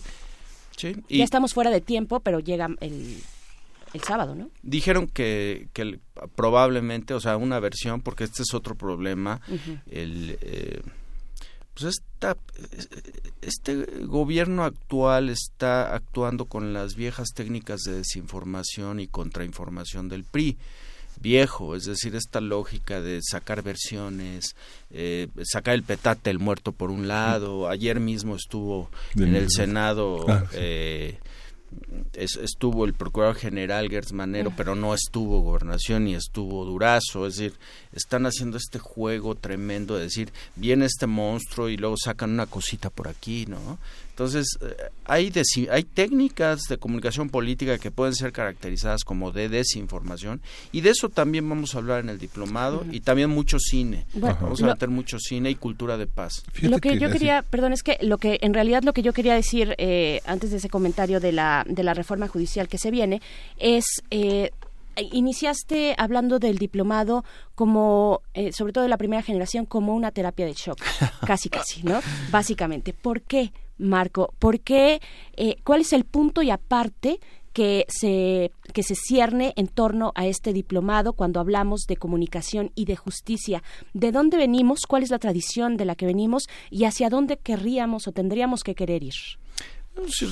recordamos la película de Anzo, así vemos que los seres humanos somos seres de, de, de hábitos, de rutinas y también... Mm, de eso que la teoría del nuevo institucionalismo llama modelos mentales, es decir, aquello que goza de, incentivos sociales de reputación social. Entonces, todos nosotros, todas y todos, fuimos formados en un modelo mental inquisitivo, decimonónico, con resabios de la Inquisición. Es decir, tenemos, eh, tenemos mm, una mentalidad eh, de, justicia democrática, o de justicia más bien, eh, inquisitiva, donde básicamente predomina la idea de que el conflicto penal plantea una lucha entre el bien y el mal. Mm. Esta cosa que, es muy difícil eh, desprogramar, digamos. ¿no? Entonces, el diplomado se enfoca primero en un proceso literalmente de desprogramación, es decir,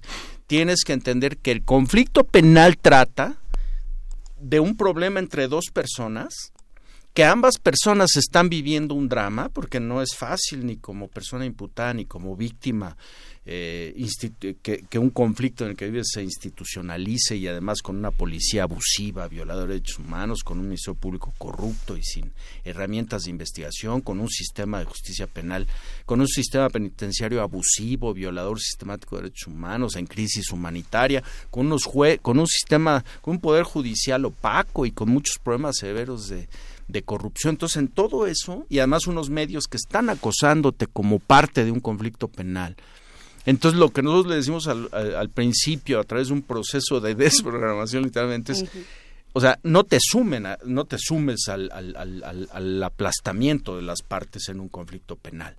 No está luchando el bien contra el mal, no es la lucha de las antípodas de la Edad Media, donde los barcos cruzan alta mar eh, asediados de ángeles y demonios, ¿no? Ni es una lucha homérica, ni es Virgilio, es sencillamente un conflicto como cualquier otro conflicto, desde luego con implicaciones severas en algún tipo de delitos.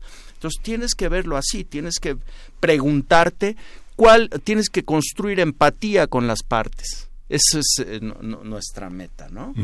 Fíjate, Marco, que tú te acordarás que la norma 35 ahora eh, coloca a los empleadores a, revisar y analizar la situación de los empleados, su situación psicológica, emocional, y ofrecerles algo que nunca les había importado y profesiones que nunca les importan, ¿no? Desde el trabajo social hasta la psicología nuevo periodismo para la justicia tiene esa parte terapéutica. Está un poco cobijado ahora por la universidad, por la Facultad de Ciencias Políticas, pero nosotros como comunicadores de pronto recibimos una circular y dice, ya no digan viejita, digan persona añosa, ya no digan persona añosa, ahora digan persona con muchos años, ahora digan de la tercera edad. Y así vivimos perseguidos por una manera de decir las cosas que se hace necesario como reeducarnos y como tú dices, desmantelar muchísimas cosas. Este, tendrían que tener las empresas periodísticas esta asesoría, este, estos diplomados de manera permanente para poder trabajar. Eh, tú que tienes una enorme experiencia, que conoces a mucha gente desde muy joven hasta muy añosa, ¿no? Este, ¿cómo, ¿Cómo hemos sobrevivido a todos estos eufemismos? ¿Estamos entendiendo qué nueva realidad tenemos en las redacciones, Marco? Mira, yo otra vez pensaba en eso porque cruzando por Monterrey y Avenida Chapultepec había un anuncio que decía hemos sembrado del gobierno de la ciudad de México que decía hemos sembrado eh, diez mil eh, individuos arbóreos. Dije, ah, bueno, ya, los derechos de las plantas. Entonces, eh, se me hizo chistoso. Mira, lo que nosotros proponemos desde la perspectiva del, del nuevo periodismo para la justicia, además que tiene que ver con nuestra propia experiencia como periodistas profesionales, es que el periodismo no va a cambiar si por un lado, si básicamente no, no parte de ingenierías de procesos editoriales. Los medios en México no tienen en general eh, ingenierías de procesos editoriales. Entonces eso hace que todo sea muy azaroso, aún en términos de certeza jurídica, que tiene que ver en parte con lo que tú dices. Es decir, por un lado, eh, toda la transformación del discurso y del enfoque y del lenguaje tiene que ver con un cambio personal o con una orden jerárquica no eh, institucional pero en el mundo, cualquier medio que respetemos, es decir, Focus en Alemania, el Asahi Shimbun en Japón, eh, Washington Post, tiene plataformas de ingenierías de procesos que hacen que así como se produce o se enlatan alimentos o se produce pan o, o hay estándares de calidad industrial, así se produzcan se manejen contenidos noticiosos o informativos, considerando que la calidad de la información es, es directamente proporcional con la calidad del ambiente democrático. Entonces, primero, Miguel Ángel, plataformas de, ingenierías de procesos editoriales, donde esté estandarizado todo eso y donde haya consecuencias. No, no puede ser que tú digas, como dijo un señor eh, con Paco Sea en imagen, pues cuando ve un ciclista aviéntele el, el, eh, el, carro, ¿no? Y cosas así. Entonces, todas esas cosas ocurren porque no hay ingenierías de procesos donde quien esté a, cuadro, quien esté al micrófono, quien escriba, sepa cuáles son los, las cuestiones permitidas deontológicamente y cuáles no. No solo en términos, Miguel Ángel, de ética profesional, sino no hay que olvidar, y esa es una propuesta fundamental del nuevo Premio para la Justicia y del diplomado, es que el respeto a la ley también es ética profesional. Y eso lo podemos encontrar en, los códigos internacionales de periodismo, por ejemplo, en el deontológico europeo de la profesión periodística eh, y así. O sea, el respeto a la, estricto a la legalidad es parte de la deontología profesional, es decir, de la ciencia, el bien hacer de la profesión del periodista, sin que eso implique, porque ahí viene el otro tema del que hablábamos de Snowden, de Manning y sobre todo de Assange y de Wikileaks, sino que eso implique que los y las periodistas no podamos ejercer nuestro derecho de objeción de conciencia, es decir, que ese es el dilema que encontramos en Wikileaks y toda y toda su ramificación, es decir, yo violo la ley porque es una ley injusta y es una ley que produce eh, que, que siguiéndola produce daño social, que es el caso de la revelación de cierto tipo de información. Entonces, ahí tenemos que el periodismo en última instancia es una profesión que hoy exige altos niveles, crecientes niveles, progresivos niveles de especialización. Ni modo. Antes éramos como hueseros y hoy tenemos que ser tocar por nota. Eh, eh, tocar por ah, exacto. tenemos tenemos y continuando un poco con la cuestión del lenguaje, eh, Marco Lara Clark en qué, híjole, es que es bien complicado porque además México tiene eh, un contexto muy específico de una deuda, eh, muchos saldos eh, en contra de la justicia, ¿no? En contra de la verdad y la justicia y de pronto puede haber esta sensación de, de, hartazgo, de desconfianza en las mismas instituciones. Tú mismo lo decías en el poder judicial. Cómo hacer un balance, incluso como sociedad, no solamente como medios de comunicación y como periodistas y comunicadores, comunicadoras, cómo hacer un balance social eh, entre, entre lo que está, eh, digamos, estipulado en las leyes que tiene que ver con derechos humanos en el caso de un conflicto judicial, las personas imputadas y las personas víctimas, ¿no? Eh, y por otro lado, pues una, una cuestión, una situación, un contexto donde las instituciones y quienes operan el sistema judicial no están respondiendo tampoco necesariamente a esas prácticas. Gran punto. Mira, el discurso populista hoy con mayor fuerza que nunca en México, básicamente propone la, procesos de desinstitucionalización. Con el Poder Judicial no sirve, hay que dinamitarlo. Como el Ministerio Público Independiente no sirve normativamente, porque no existen los hay que dinamitar la independencia normativa del Ministerio Público, en este caso el artículo 102 constitucional. Eh, si el, la policía no sirve porque es corrupta, hay que militarizarla. Entonces, hay un proceso de desinstitucionalización grave que parte del supuesto de que es la bondad o la honestidad eh, pretendida de, de los liderazgos o de quienes ejercen el poder público, de que con eso basta para la gobernanza.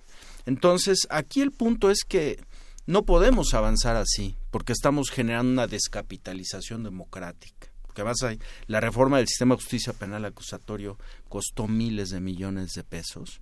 tenemos con eso como sociedad más de 20 años. Entonces, lo que hay que hacer es avanzar en procesos de escalamiento de lo que ya está en la ley. Es decir, lo que ayer sucedió en la Ciudad de México, en el eh, reclusorio norte, sur, es un ejemplo.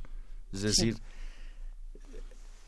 tres personas eh, huyen del del reclusorio sur y entonces eso deja ver toda la lógica de corrupción. Entonces, ¿qué decimos? Bueno, ¿qué hacemos? Le ponemos, como decía ayer Sheinbaum, un cordón de seguridad, como decía Hassel, eh, Ruiz, el responsable del sistema penitenciario de la Ciudad de México, ya hicimos esto y llegó la policía. Toda esa parafernalia que ya la conocemos y que existe desde Chucho el Roto y existe desde el asesinato de don Joaquín Dongo y sus once criados que describe Paino en 1629. ¿no? O sea, esa parafernalia de actuar cuando ya no hay remedio, eh, realmente es una teatralización de la política eh, institucional que en realidad tendría que implicar decir qué está pasando con el sistema penitenciario. Y el sistema penitenciario de México está hiperestudiado, ver. podemos ver eh, la, la, la EMPOL 2016, la encuesta nacional de población privada de libertad que mandata el artículo 29 de la ley de ejecución penal, el observatorio de prisiones de documento, está clarísimo lo que está sucediendo en los centros de privación de libertad. Corrupción, abuso. O sea, realmente sería increíble que pudieran dedicar un programa a eso porque eh, lo que van a encontrar... Cada tema es un programa. Exacto. Entonces, ahí tienes. O sea, ¿qué se trata? De, de, de, de aislar como si fueran amibas a las personas de los centros de privación de libertad que se han convertido en basureros de la humanidad. No. Se trata de transparentarlos se trata de cumplir con la Ley Nacional de Ejecución Penal, que es estupenda, que es una es la es la última de las últimas de las más recientes leyes del 2016, que es de la implementación del paradigma acusatorio de justicia, es decir, está la ley que es estupenda. Lo primero que hizo el gobierno de López Obrador fue suspender en los hechos, por ejemplo, la encuesta nacional, o sea, no han actualizado la encuesta nacional de población eh, privada de libertad, que es un instrumento de política pública de toma de decisiones, que además está en el artículo 29 de la ley como una disposición, no dice cada cuándo, pero dice que periódicamente, dependiendo de la lana. Esto lo hace el INEGI, justo dependiendo de la lana. Lo que han hecho es negar el problema, lo que han hecho es paradójicamente aumentar la prisión preventiva automática, o sea, haciendo lo que ya falló. Entonces, no podemos seguir desinstitucionalizando, tenemos que usar el marco normativo que ya existe para escalarlo en términos de su implementación, de su materialización en la vida real y no desacreditarlo, porque a mí me parece es un, tremendo error. Desacreditar al Ministerio Público, desacreditar al Poder Judicial, desacreditar a la policía, es desacreditar al sistema em, penitenciario y quienes viven en él. En México tenemos más de 200, al día de hoy tenemos más de 200 cinco mil personas privadas de libertad, de las cuales, por cierto, casi el 50% están sin sentencia condenatoria, es decir, sin juicio. Entonces, hay que visibilizar, aceptar, dejar atrás la, la, el discurso negacionista y asumir que México necesita una política pública integral que nos acerque a los estándares de los compromisos internacionales que ha firmado y ratificado el Estado mexicano. Claro, por supuesto. Pues bueno, eh, Marco, y llega entonces esta tercera edición del Diplomado de Periodismo y Comunicación para la Justicia que se va a impartir en la Facultad de Ciencias Políticas y Sociales de esta universidad. Tú eres el coordinador de este, de este diplomado que empieza el 21 de febrero al 31 de octubre. Las, eh, está abierta la convocatoria para las inscripciones y aquí está, bueno, también hay que decir eh, la la gran calidad y cantidad de profesores eh, y profesoras que eh, desfilarán por, por, esa, por esas aulas, ¿no? Sí, el, el diplomado tiene una planta de alrededor de 40 entre periodistas, académicos y académicas, activistas y eh, protagonistas de conflictos penales que sufrieron desaparición, desaparición forzada, tortura, detención arbitraria, abuso de, de, autoridad. Eh, el diplomado es, eh, tiene opción de titulación. Mm, opción de titulación. Exacto, que es uno de los... Solo hay dos en la facultad que tienen opción en periodismo eh, de titulación. Y también si, si juntamos 10 personas, eh, la opción a, en a distancia, siempre que juntemos 10, es, es muy económico, digamos, para su riqueza. Y pues tenemos, vamos a, algo que es uh, inédito es que tenemos alianza con, ya llevamos ocho medios que publican nuestras mejores historias. Hicimos una alianza con la agencia Cuadratín ya, entonces en sus once agencias nos van a publicar. El noroeste de, de Culiacán, que además vamos a tener al director dándonos una conferencia de cómo se vivió el operativo patético eh, para la detención de Ovidio Guzmán.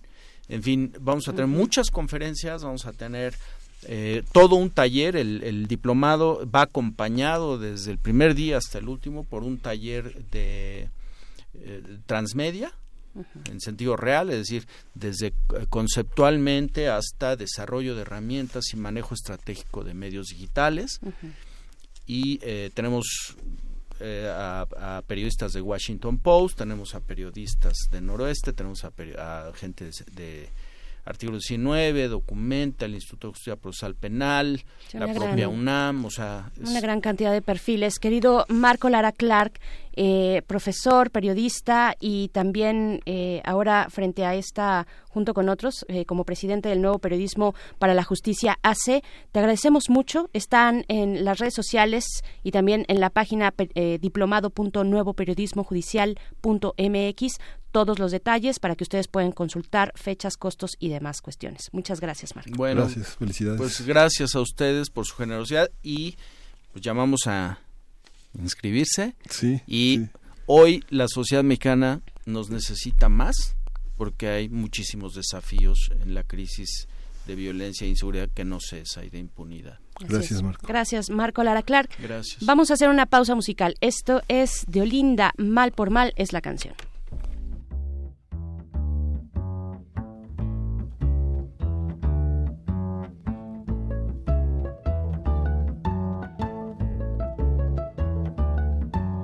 Já sou quem tu queres que eu seja. Tenho emprego e uma vida normal. Mas quando acordo e não sei quem eu sou, quem me tornei, eu começo a bater mal. O teu bem faz-me tão mal.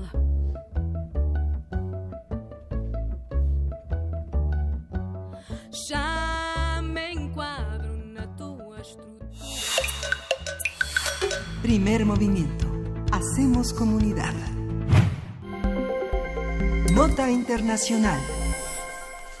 Las protestas en Líbano contra la desigualdad económica, la corrupción y el, in- y el incremento de impuestos que comenzaron el 17 de octubre del año pasado se han mantenido a pesar del nombramiento de un nuevo ministro en el mes de diciembre. Se trata de Hassan Diaf, un político independiente.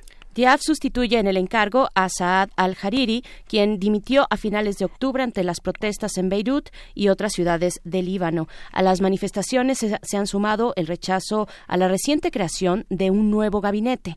Los manifestantes acusan que los ministros fueron seleccionados bajo criterios sectarios. Por otro lado, los refugiados palestinos en el Líbano también se han manifestado en las últimas horas a través de marchas, huelgas y mítines ante la presentación del plan de paz para Oriente Medio del presidente de Estados Unidos, Donald Trump.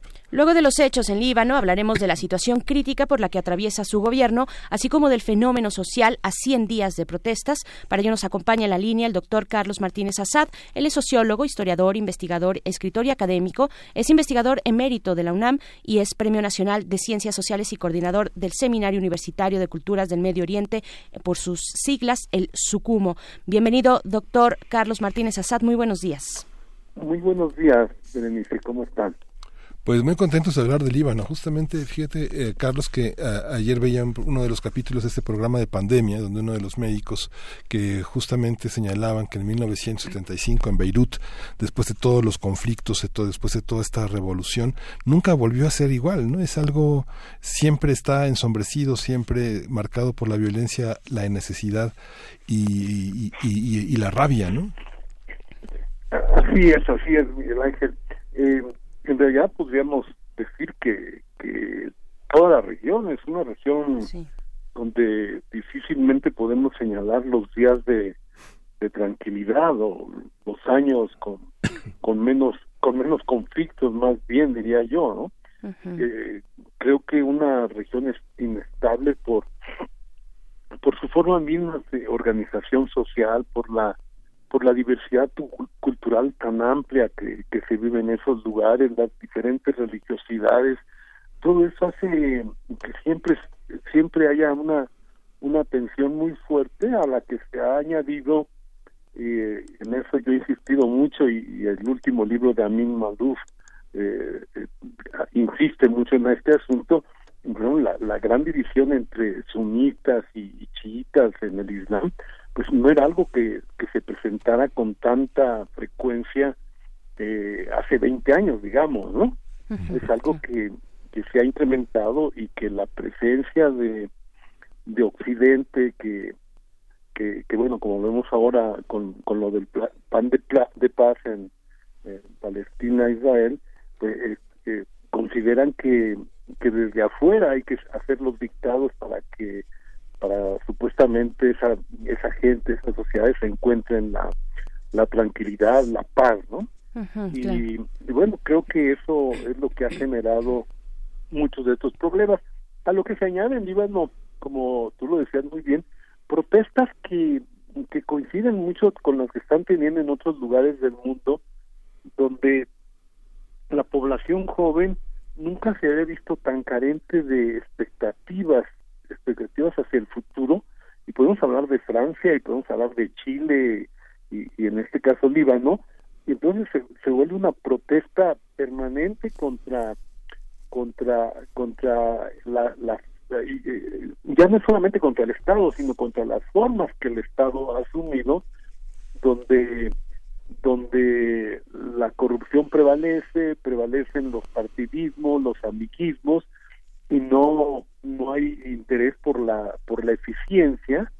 Y esto es muy interesante en Líbano que los jóvenes ponen especial hincapié en que el gobierno tiene que ser un gobierno de gente con capacidades, de gente que que pueda hacer frente a los diferentes problemas, a todos los a todos los desafíos que está enfrentando el, el mundo moderno, en el cual pues algo que interesa mucho es el asunto de las pensiones, que, que resulta en Francia un punto nodal para para para esta protesta, porque claro, los más jóvenes eh, ya no ya no van a alcanzar el reparto de este pastel que que, que cuando el, el auge del estado de bienestar que se había insistido en todas las pensiones para los adultos y tal, y pues ahora resulta que es un gasto muy muy difícil de, de, mantener, de llevar a cabo por un Estado.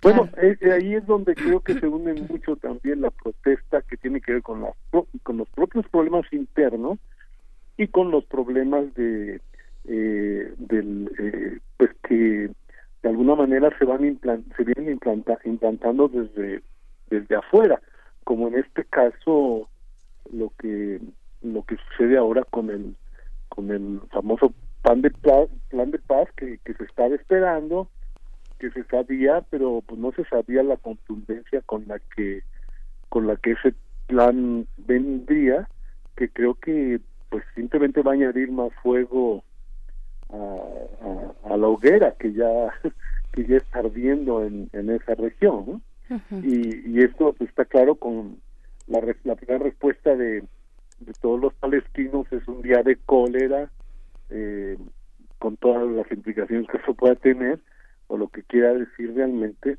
respecto a un a un tratado realizado por dos por dos potencias eh, Estados Unidos e Israel y donde los palestinos nunca fueron invitados, ¿no? Cuando son precisamente los que eh, uno de los objetivos se supone del plan es poder poder cumplir esa demanda que ha sido apoyada internacionalmente del Estado palestino, pero que sin embargo pues ahora se ve completamente bloqueado con esta propuesta. Claro, doctor Martínez Assad, un poco ampliando eh, lo que ya nos comenta, porque efectivamente eh, estamos hablando del Líbano y de 100 días de protesta ciudadana, eh, pero no podemos dejar de lado lo que significa la articulación política que, que implica este pues esta presentación del plan del plan de paz para Medio Oriente que presentó precisamente Donald Trump. ¿Cómo, ¿Qué podemos esperar de esa de la recepción en estos países? ¿Qué podemos esperar de la recepción de este plan en, directamente en Líbano? Sí, mira, el, pues realmente sí, la, la, el, el, foco de los últimos de las últimas semanas había venido siendo el Líbano por todas las protestas que han tenido que han tenido lugar ahí.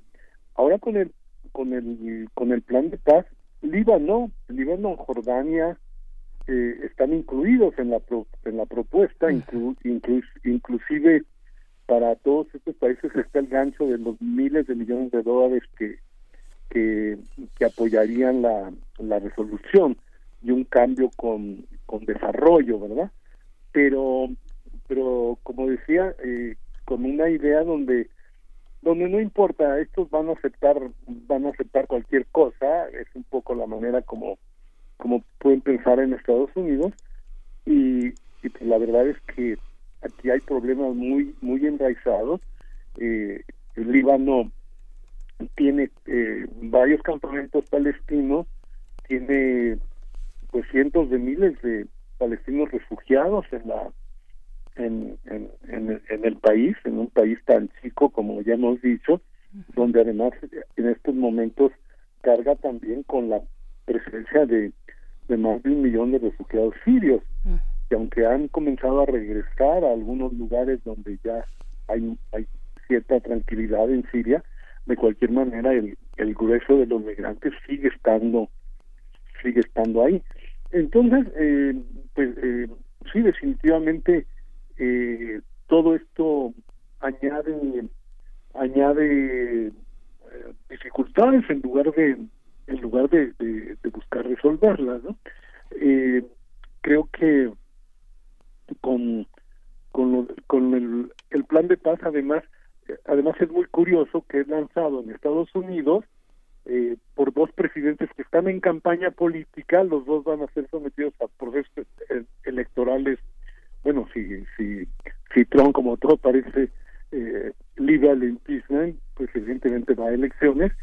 Y, y en el caso de Netanyahu, pues va, va a elecciones pese a que pese, a que hay denuncias que pesan en su contra justamente de corrupción eh, pero pero es un plan es un plan eh, es un plan que se lanza convenientemente en un periodo en un periodo electoral que les conviene que les conviene a ambos y, frente a una población como la como la de Estados Unidos donde donde el gran grupo de evangélicos eh, mayormente republicanos pues son uno de los soportes más importantes económicamente del Estado de Israel. Así es que que todo todo indica que los cálculos van en, en, todas direcciones, menos en resolver eh, realmente los problemas que, que se están enfrentando en, en la región, ¿no? Yo recuerdo que desde 2012 esta novela que presentó, que hizo su su este su, su tour Amin Malouf para hablar de los desorientados de Oriente, ¿no? Que es una como un juego de palabras que en francés es como la pérdida de la brújula de, del Oriente al que pertenece Líbano. Eh, ve ve una situación que em, eh, que empeora, que no tiene regreso. Hay una nueva generación de militancia, de activismo libanés eh, distinta a lo que conocimos como la primavera árabe o forma parte de lo mismo, Carlos? Eh, es, es, muy interesante cómo lo preguntas porque en efecto yo veo entre entre la revolución de los cedros de, de 2005 y lo que está sucediendo ahora pues muy semejanzas muy fuertes la enorme la enorme participación de jóvenes el, el eh, franquear las, las las barreras religiosas porque van manifestantes de, de los diferentes de las diferentes corrientes religiosas de los diferentes partidos políticos de las diferentes clases sociales eh, de tal forma que llegan a ser una concentración eh, pues que sería imposible de imaginar en, un país como el nuestro porque se han manifestado en la en la calle al mismo tiempo pues que, pues sí, el 40% de la población, ¿no? O sea, este, más de un millón de personas y, y eso pues eh, le da una una dimensión interna muy muy muy fuerte. Ahora el, el gobierno libanés pues tiene que enfrentar la, la posibilidad de, de, de sentar en la en, en el parlamento a fuerzas políticas muy diferenciadas y que incluso incluso algunas con muchos problemas porque se puede decir que la que la que la que el apoyo fuerte de, estos últimos gobiernos incluido el de Jarir y ahora el de Hassan Diab pues tiene un apoyo eh, entre los cristianos y, y los chiitas de Hezbollah muy fuerte una alianza que que hace años pareciera imposible pues ahora ahora está ahí un poco con el con el asunto de, de, de Hezbollah, que finalmente ha sido ha, sido una fuerza militar eh, muy fuer- muy importante en Siria para erradicar Daesh, es decir, el, el, el Estado Islámico, y, y para dar un paso dar un paso más hacia la pacificación de esa región y además con, con algo muy que fue muy curioso porque eh, el, el asedio de los pueblos cristianos de Siria fue eh, fue rechazado por los por, por Hezbollah, es decir, una fuerza chiita apoyando a población cristiana eh, eh, resultaba algo muy muy singular que le ha valido eh, mayor simpatías o si no simpatías como ahora menos menos eh, menos temor hacia hacia ese partido eh, en la población cristiana en la población cristiana del Líbano. Ahora forma parte del gobierno y ahí tenemos otra vez el, el- la la cuchilla de Estados Unidos donde dice yo no negocio con gobiernos que tengan que tengan participación de de un del terrorismo de, de Hezbollah en todo el plan de en todo el plan de paz por cierto todo el tiempo se refieren a Hezbollah como un grupo terrorista.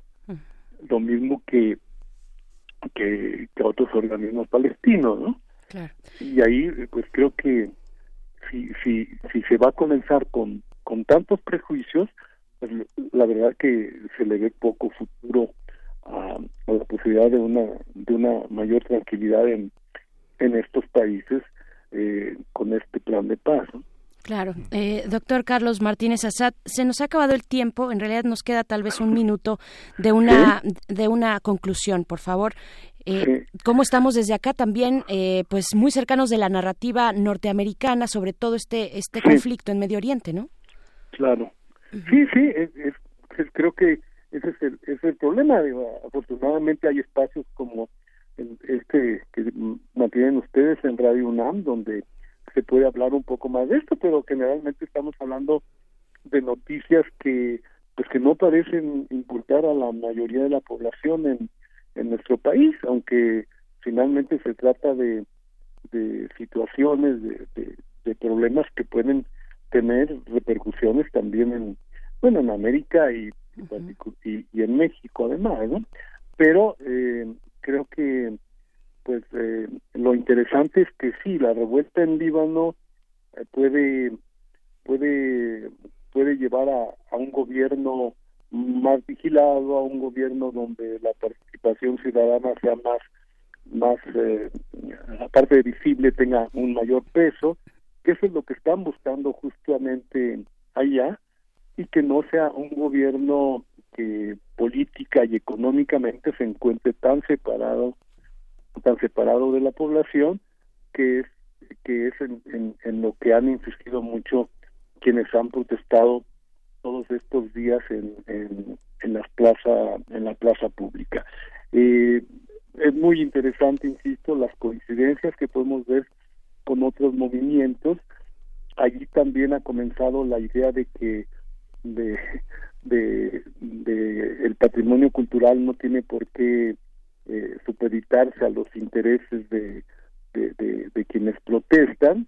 Y, y hay ahí un debate vinculado con la cuestión del patrimonio y la protesta social que, que un poco como en como en México como en París eh, está también ahí en el en el en un, en un plano que, que habría que que habría cuando menos que discutir.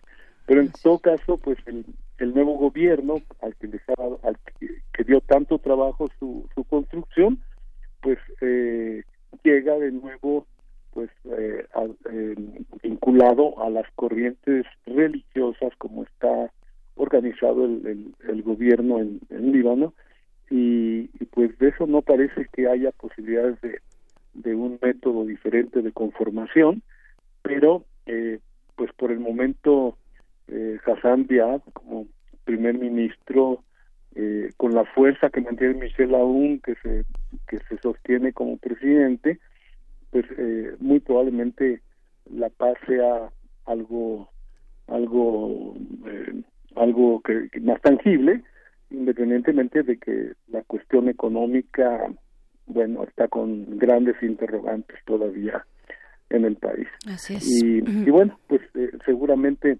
habría mucho que hablar todavía sobre lo del plan de el plan de paz, pero ya lo dejaremos para otra ocasión. Pues sí, Ahora sí les es agradezco mucho a Miguel Ángel y a ti, eh, Berenice, eh, esta participación y, y saludar una, de nueva- nuevamente al público de, de, de Radio UNAM interesado en estos temas.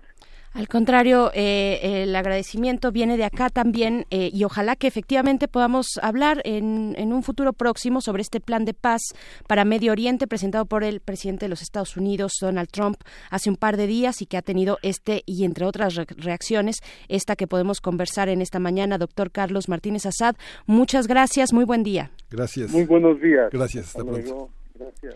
Gracias, hasta pronto. Pues, uff, complicado el panorama, eh, que ya también se recuerda una vez que salió este plan, eh, que se publicó, que, que se dio esta conferencia esta semana, inicios de semana, sobre el plan de paz para Medio Oriente.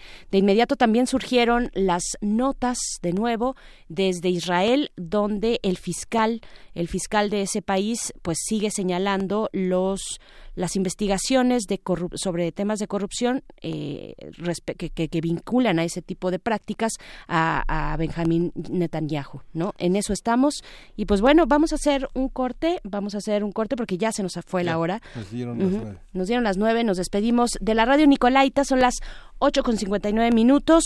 Gracias, Radio Nicolaita, nos encontramos con ustedes el día de mañana. Seguimos aquí en el 96.1 de FM en primer movimiento Radio UNAM. Vamos al corte y volvemos. Vamos.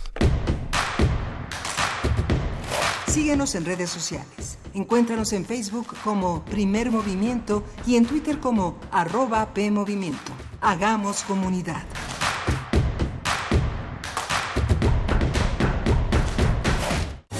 El jazz, música de subversión, creada por manos y corazones afroamericanos que alteraron las reglas. Música de libertad, de movimientos, energía que emana del interior y encuentra su propio lenguaje. Género de estilos múltiples. ¿Cuál de ellos exalta tus sentidos? En compañía de Roberto Aimes, escucha y vive la escena del jazz nacional y del resto del mundo. Escucha Panorama del Jazz. De lunes a viernes a las 19 horas por el 96.1 de FM. Solo déjate llevar. Radio UNAM. Experiencia sonora. La sociedad mexicana tiene su modo de vida. En ella surgen problemáticas que esperan ser vistas y analizadas por las mismas personas que la conforman. Socialicemos las perspectivas y propongamos soluciones. Radio UNAM y la Escuela Nacional de Trabajo Social te ofrecen un espacio para el diálogo en Vida Cotidiana, Sociedad en Movimiento, con Ángeles Casillas, todos los viernes a las 16 horas por el 96.1 de FM. Al observar nuestras prácticas, comprenderemos el entorno. Radio UNAM, Experiencia Sonora. Habla Alejandro Moreno, presidente nacional del PRI. Revolucionar es como una emoción. Y en el PRI las emociones nunca mienten. Hoy tenemos que subirle las revoluciones a lo que tenemos que cambiar. Vamos a subirle las revoluciones al carácter y al orgullo. Hoy tenemos que subirle las revoluciones a las elecciones abiertas. Vamos a subirle las revoluciones a nuestra militancia. Vamos a subirle las revoluciones hasta volver a ganarnos tu confianza. Gracias. PRI, el Partido de México. Escucha mi silencio. Escucha mi mirada. Escucha mi habitación. Escucha mis manos. Escucha mis horarios. Escucha todo lo que no te dicen con palabras. Si ves que algo ha cambiado, siéntate con ellos. Dialoga y demuéstrales que estás ahí para ayudarlos. Construyamos juntos un país de paz y sin adicciones. Juntos por la paz, Estrategia Nacional para la Prevención de las Adicciones. Gobierno de México. Las audiencias también son parte del medio. ¿Qué tal amigos? Soy Guillermo Montemayor Gómez, defensor de las audiencias de Radio y TV UNAM. Los invito a que me escriban y ejerzan los derechos que la ley y la normatividad interna de las estaciones les otorgan. Observaciones, quejas, sugerencias, peticiones, señalamientos o reclamaciones sobre los contenidos y la programación que transmiten tanto radio como TV UNAM. En las páginas web de ambas estaciones encontrarás la pestaña que dice Defensoría. Ábrela y en la pestaña de comentarios y sugerencias encontrarás el formulario para comunicarte con el defensor. Además de información precisa sobre la Defensoría, informes, documentos normativos, tanto externos como internos, y algo que es muy importante, que es el código de ética. Te invito a que me escribas al correo defensordeaudiencia.unam.mx. Recuerda que como audiencia eres parte fundamental de Radio y TV UNAM.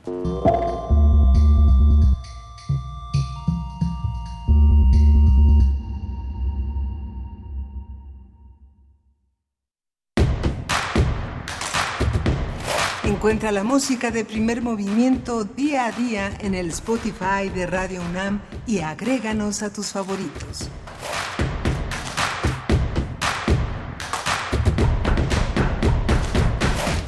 Estamos de vuelta, hoy es jueves 30 de enero, son las 9 con 4 minutos de la mañana y en este día, en este día 30 de enero que además de conmemorar la muerte de Mahatma Gandhi, que murió un día como hoy, pero de 1948, bueno, la UNICEF, la UNICEF toma esta, esta fecha y conmemora eh, este día o lo, lo eh, de- de- dedica este día a conmemorar sobre todo la cuestión de la paz, el Día de la Paz en los centros educativos. Así que, bueno, es un día interesante para reflexionar algo que, que pues a nosotros nos toca directamente, Miguel Ángel. Ya decíamos desde el, el inicio de semana este plan que presentó el gobierno federal a través de su Secretaría de Educación Pública, este plan eh, de los lineamientos en entornos escolares, un proyecto de lineamientos de orientaciones para el establecimiento de entornos escolares seguros para escuelas de educación básica del país. Eso fue lo que se publicó, lo que se dio a conocer por parte de la Secretaría de Educación Pública eh, con su titular Esteban Moctezuma Barragán, lo dijo en Guadalajara el fin de semana, presentó estos lineamientos que serán medidas para evitar que se repitan hechos, evidentemente, bueno, claro, como los de Torreón, estos hechos eh, terribles, eh, en aras de una educación eh, con una sociedad armónica, con civismo, con ética. Entonces, Sí. bueno, este día 30 de enero eh, se, se conmemora por parte de la UNICEF el Día de la Paz en entornos educativos, Miguel Ángel. Sí, y mañana es mañana es consejo técnico, mañana no van los niños a clase y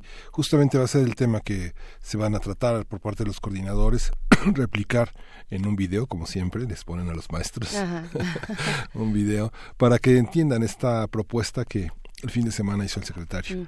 Mm. Y va a ser un amplio, una amplia, desde 7 a 2 de la tarde, pues todo el conjunto de educadores va a estar escuchando esta propuesta y manifestando sus sus inconvenientes, donde finalmente también los profesores son resultado de una violencia por parte de padres de familia, entornos de escuelas vi- violentos, ¿no? Toda esta parte que con la que tienen que convivir. ¿no? Claro, y en zonas eh, en zonas como como esta o en o en ciudades como esta, como Torreón y como otras ciudades de- del país que desafortunadamente pues están atravesadas por esta violencia más que otras ciudades eh, ponernos a pensar en cómo impacta precisamente esta situación de violencia a los y las educadoras no Eh, cuando se tiene que hablar por ejemplo del del eh, interés superior de la niñez, de niños, niñas y adolescentes, en qué punto, en qué espacio están los educadores, las educadoras, cuando hay un contexto de violencia que los puede limitar bastante a observar conductas violentas por parte de hijos que tal vez, de, de chicos,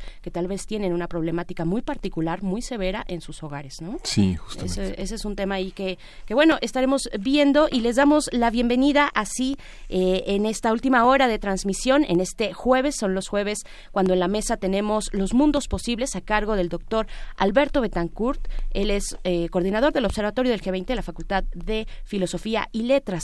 En esta ocasión nos hablará sobre la tradición humanista. Nos va a caer muy bien eh, conversar con el doctor Alberto Betancourt en unos momentos más.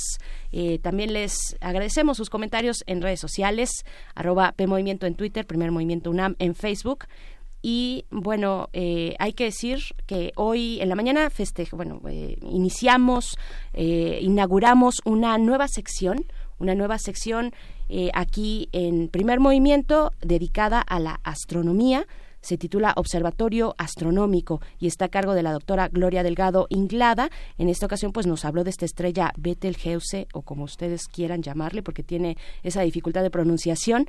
Eh, y pues bueno, hay que decir que Primer Movimiento estará abriendo distintos espacios a otros conocimientos, a otros temas, en este caso de la astronomía, pero eh, recuerden, bueno, estaba eh, todos los jueves el doctor Alfredo Ávila, ahora se estará alternando. Esa sección de Historia de México, no se va, no la dejaríamos ir, sino que solamente la alternamos con contenidos, en este caso de la astronomía, Miguel Ángel. Sí, hablamos de Betelgeuse, que un amigo muy culto, eh, Askenazi, me dice que es eh, la casa de él, que es un, es un hombre que tiene, eh, es un lugar, es un espacio en la antigua ciudad de Cananea y que justamente es una región samaria que está situada en el centro de la tierra de Canaán, al noreste de ahí, y que justamente da esta idea que después se hace latina de la casa, esa idea de la casa, un, un, un, un espacio para el hogar, Betel, que es la palabra en árabe, que quiere decir la casa de él, ¿no?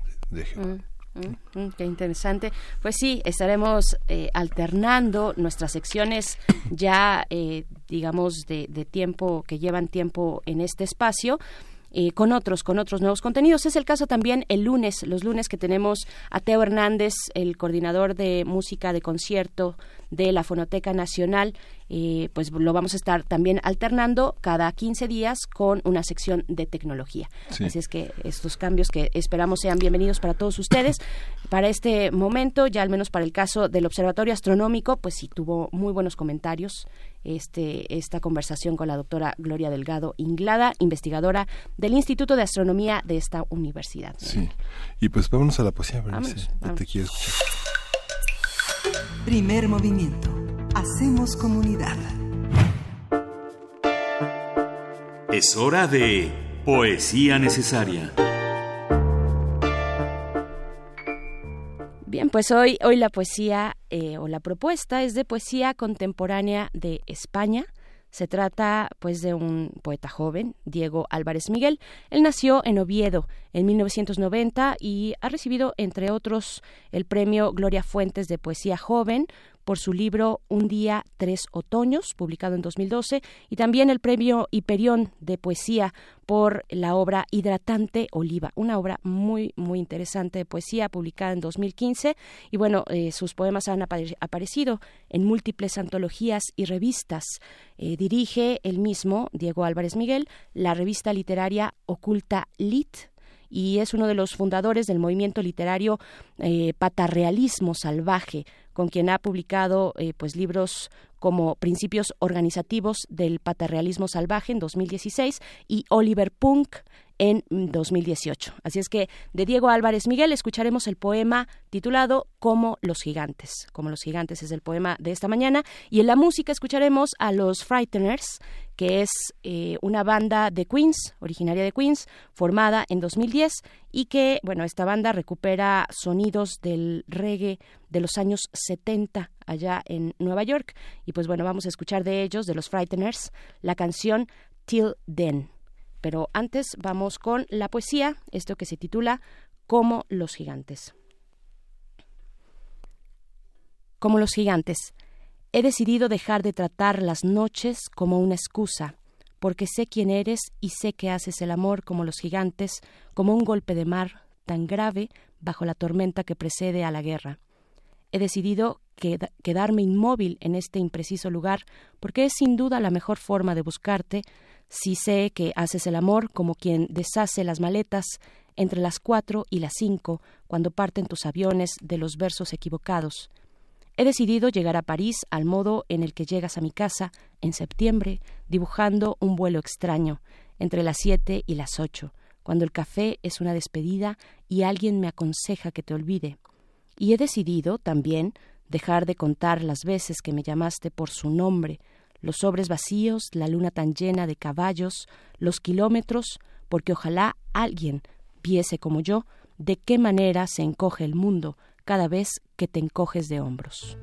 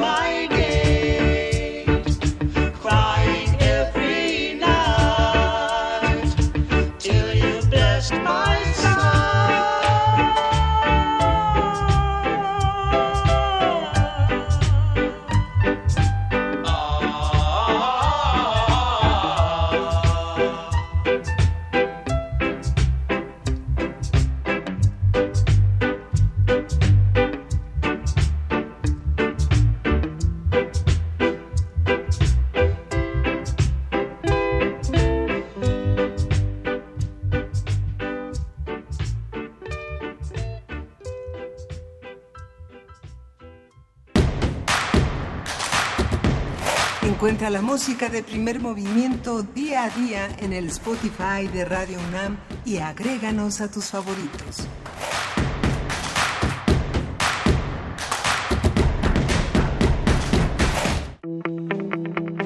La mesa del día. Hoy es jueves de Mundos Posibles y está en esta cabina el doctor Alberto Betancourt, quien es coordinador del Observatorio del G20 de la Facultad de Filosofía y Letras, para hablar sobre la tradición humanista. Bienvenido, doctor Alberto Betancourt, ¿cómo estás? Berenice, Miguel Ángel, amigos de la producción de Primer Movimiento, amigos del auditorio, pues muchas gracias, qué gusto saludarlos. Gracias por darnos la posibilidad de hacer una comunidad de conciencias que se tocan. Ah, qué bonito, qué bonito. Pues bien, la semana pasada hablamos de un aspecto que a mí me parece muy positivo de la política que está siguiendo el gobierno federal, que consiste en tratar de acotar, así sea mínimamente, esperemos que algo más que mínimamente, a las empresas rapaces que están lucrando a costa de dañar el medio ambiente, como es el caso, desde mi punto de vista personal, del Grupo México, Hoy quisiera abordar un tema de un asunto que a mí me parece que es indispensable rectificar y que tiene que ver con el acuerdo migratorio que se firmó con los Estados Unidos, que nos convierte de alguna manera, creo yo, en cómplices de la xenofobia y del racismo de Donald Trump y que por lo tanto yo creo que amerita una profunda rectificación. Quisiera comenzar con una, digamos, primera idea que he retomado del libro México, País Frontera de mi amigo el doctor Juan Manuel Sandoval, coordinador del Seminario Permanente de Estudios Chicanos y de Fronteras del Instituto Nacional de Antropología e Historia. En ese texto yo diría que Juan Manuel hace lo que podríamos llamar una profecía, porque habla de lo que va a pasar y dice las políticas migratorias de Estados Unidos son parte de sus estrategias hegemónicas. El gigante, necesita transnacionalizar sus designios económicos, políticos y migratorios, y lo necesita para ganar su competencia con China y con la Unión Europea. A Estados Unidos y particularmente a Donald Trump le urge refuncionalizar a los estados, particularmente a los estados latinoamericanos, para poder eh, garantizar su dominio mundial. A ese apetito respondió el Tratado de Libre Comercio de América del Norte y a ese afán responde el actual Tratado de Comercio entre México, Estados Unidos y Canadá. Por cierto, yo diría que es un tratado que desgarró nuestra conciencia latinoamericana. Ya ha provocado un cambio, pues diría yo, psicogeográfico, psicopolítico, muy profundo. ha transformado la mentalidad colectiva de una generación que yo a veces con mucha extrañeza sé que no todos, sé que hay muchos jóvenes rebeldes y en resistencia y también muchos adultos y adultos mayores, pero a veces sí me ha sorprendido escuchar a jóvenes que piensan que nosotros somos parte de Norteamérica cuando cultural y políticamente somos, por supuesto, mucho más parte de América Latina. Y creo que nos convendría mucho más asumir esa identidad que nos permitiría negociar mejor frente a un vecino tan poderoso eh, que ejerce una presión tan fuerte sobre nuestro Estado y sobre nuestra vida cotidiana. Una segunda idea que yo quisiera compartir con ustedes, Berenice, Miguel Ángel, amigos del auditorio, se refiere a quién es Mike Pompeo y cómo se obtuvo el acuerdo migratorio con México. El capitán y abogado Mike Pompeo, nacido en 1963, como todos sabemos, dirigió la Agencia Central de Inteligencia, institución que se dedica formalmente a realizar ejecuciones extrajudiciales, interrogatorios en caliente y desestabilización de estados nacionales. El funcionario y empresario promovió el espionaje a jefes de Estado, conspiró para derrocar, eso ya como jefe del Departamento de Estado, a Nicolás Maduro, y operó las alianzas políticas y diplomáticas que acompañaron el asesinato del general iraní Qasem Soleimani. Mike Pompeo es sin duda un hombre extraordinariamente poderoso y tal vez, diría yo, cosas del oficio. Cada oficio te hace desarrollar un cierto expertise. de policía, de maestro, de enfermero, de doctor. Cada oficio te va permitiendo volverte experto en algo. Y quizá haber sido director de la Agencia Central de Inteligencia le permitió a Mike Pompeo encontrar el talón de Aquiles del gobierno de Andrés Manuel López Obrador. Él gestionó las amenazas, o formó parte del equipo que gestionó las amenazas de aranceles que impusieron a México el cambio de su política migratoria, y cuando se refirió una, una semana después de la negociación al acuerdo alcanzado, insisto yo, esta es una hipótesis mía, alcanzado gracias a su expertise de encontrar el punto vulnerable donde puede someter a alguien, dijo, existen cláusulas secretas en el acuerdo migratorio con México que se revisará diariamente. La posibilidad de los aranceles sigue ahí. Esto lo dijo después de haber negociado con el secretario de Relaciones Exteriores de México, Marcelo Ebrard, y dijo e insistió supervisaremos el asunto cada día. El día 13 de enero, después de la escaramuza entre la Guardia Nacional y los migrantes centroamericanos, nuestros hermanos, Mike Pompeo dijo, felicito al secretario Marcelo Ebrard y al gobierno de México por el trabajo realizado para contener la caravana. Pues a mí me parece que este es un asunto que amerita toda nuestra atención y yo quisiera proponer un enfoque que desde mi punto de vista implicaría recuperar la tradición humanista de México.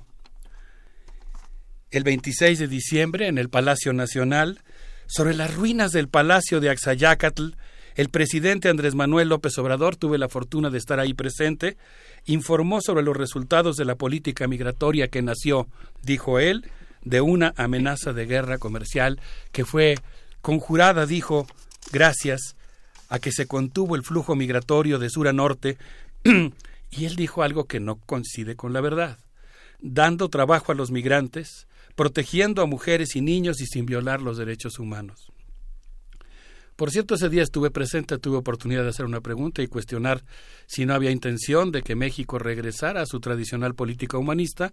Recibí una respuesta muy fuerte, muy argumentada, con la que no coincido, de parte del secretario de Relaciones Exteriores, Marcelo Ebrard, que argumentó su posición. Ahora yo voy a argumentar la mía. Ahí me correspondía simplemente como periodista preguntar.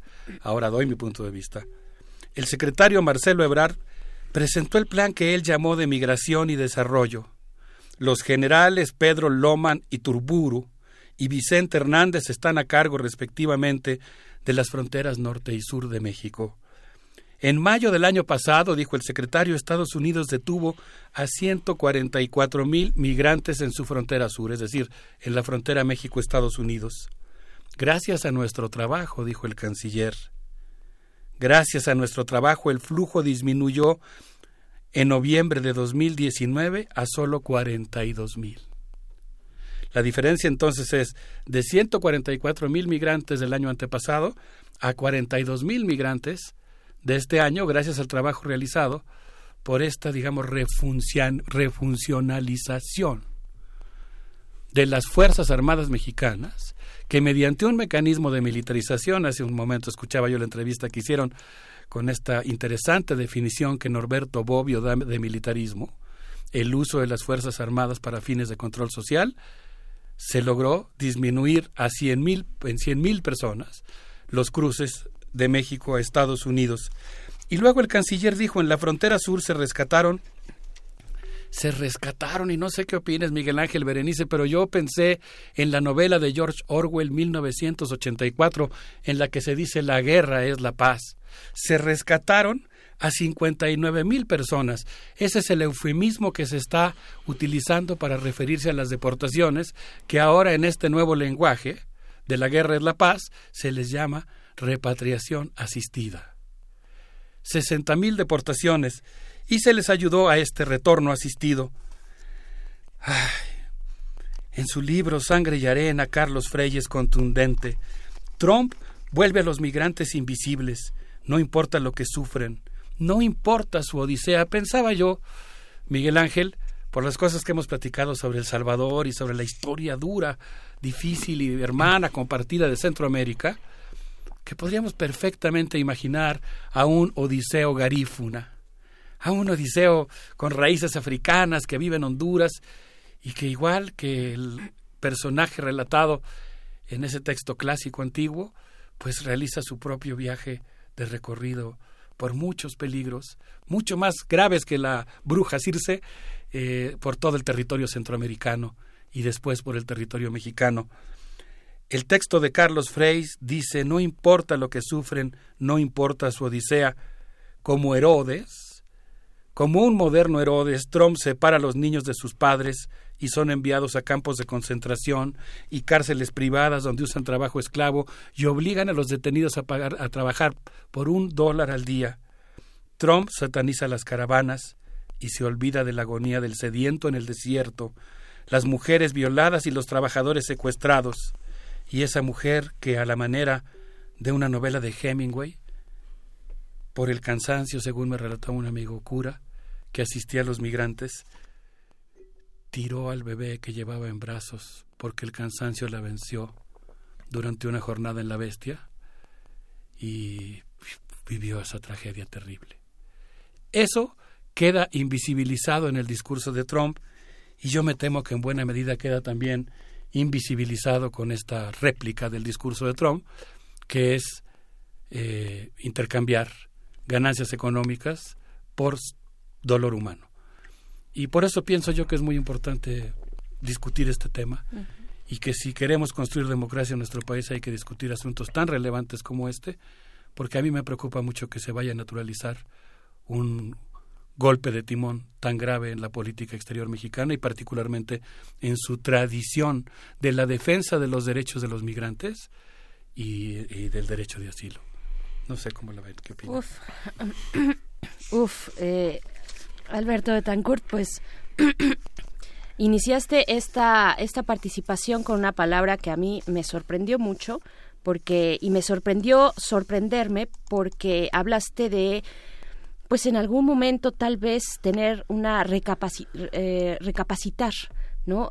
cambiar el rumbo, eh, eh, voltear, regresar a un discurso que, que, no vaya en este sentido que ya has explicado.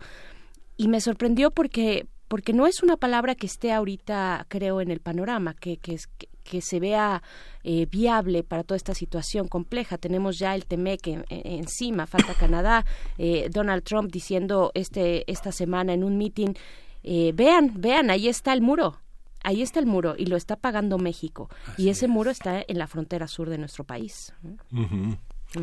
Sí, es muy interesante pensar que también todo está construido con eufemismos, ¿no? Yo creo que también hay una es importante para nosotros como comunicadores señalarlo, no ser víctima ni estar rehenes de los, de los eufemismos. Hay viejas palabras que enumeran auténticamente viejas realidades que están presentes, ¿no? que son que son constantes y que parece que nombrar las cosas de otra manera, de una manera que no le rompa los oídos a los demás, parece que es lo bueno, ¿no? Y parece que es lo correcto, como si la historia de las cosas empezara con las palabras, ¿no? Qué interesante eso que dices. Yo creo que nosotros tenemos que resistir que la conciencia es muy importante y en este caso la conceptualización de los fenómenos es muy importante. Porque pues desde mi punto de vista es extraordinariamente peligroso que nosotros vayamos a naturalizar esta eh, digamos este, esta transformación que convierte a México en un designio de la voluntad imperial y que utilicemos a partir de un lenguaje suavecito como el usado por nuestro secretario de Relaciones Exteriores, queramos naturalizar u ocultar algo que, que está pasando y que es muy grave.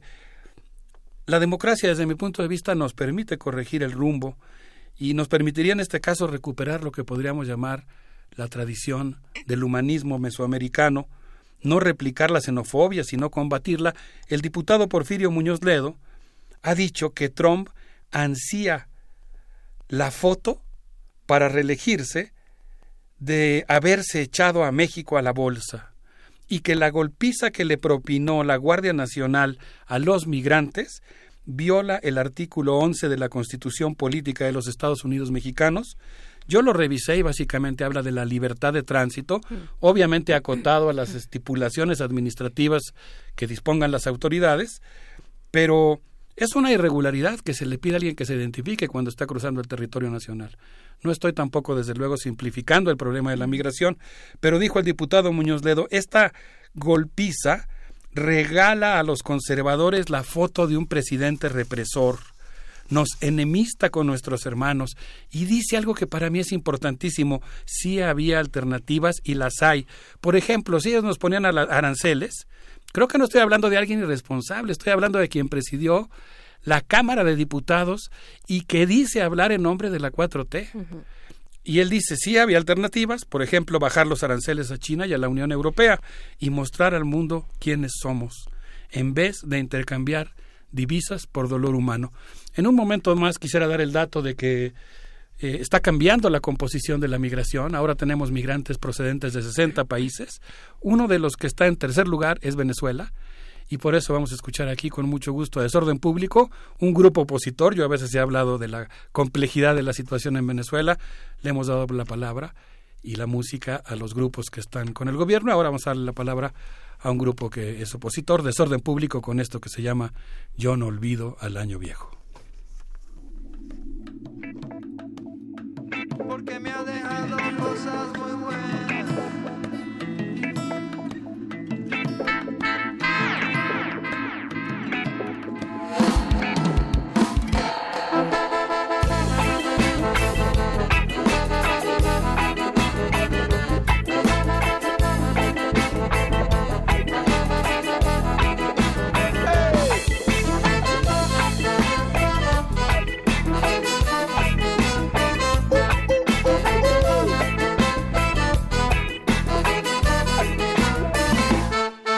Yo no olvido al año viejo porque me ha dejado cosas muy buenas. Yo no olvido al año viejo porque me ha dejado cosas muy buenas. Me dejó una chiva, una burra negra, una yegua blanca y una buena suegra. Ay, me dejó una chiva, una burra negra, una yegua blanca y una buena suegra. Me dejó una chiva, una burra negra, una yegua blanca y una. Me dejó, me dejó, me dejó, me dejó, me dejó cosas muy bonitas.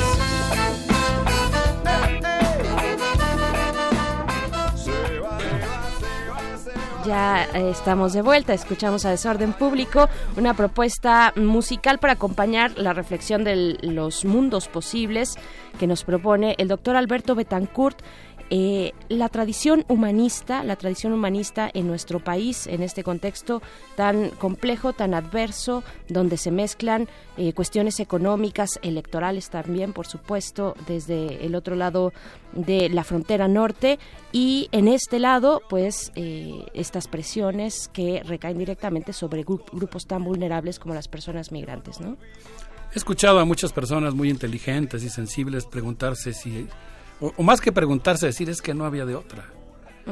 Y platicando con una querida amiga, Alejandra Gómez Colorado, y con mi amigo Javier Guerrero, que acaban de organizar un coloquio de Lina llamado El impacto de las, de las migraciones en el mundo globalizado, ellos me recomendaron que buscara yo las declaraciones de Andrés Ramírez Silva, quien es director de la Comisión Mexicana para Refugiados. Me encantó. Me encantó porque ese es el espíritu que yo propongo que nuestro país recupere. Andrés Ramírez Silva, director de Comar, fue miembro del equipo de crisis de ACNUR, cuando la guerra entre los Hutus y los Tutsi saturó las fronteras de Ruanda. ¿Se imaginan qué momento tan terrible? En la frontera, dijo él en una entrevista que está publicada en YouTube, creamos el campamento de Benaco. Es el campamento de refugiados más grande del mundo. Desde mi punto de vista es un gran acierto que una persona con esa experiencia ahora presida una comisión que sigue enalteciendo la tradición del enfoque que México debe tener humanista respecto a los migrantes y respecto a los migrantes que solicitan refugio. Él dijo, en esa ocasión vimos cientos de miles de personas. La ONU tenía ante sí el problema de dar de alimentación y salud a cientos de miles de personas. Cuando vemos una caravana de tres mil no es para asustarse.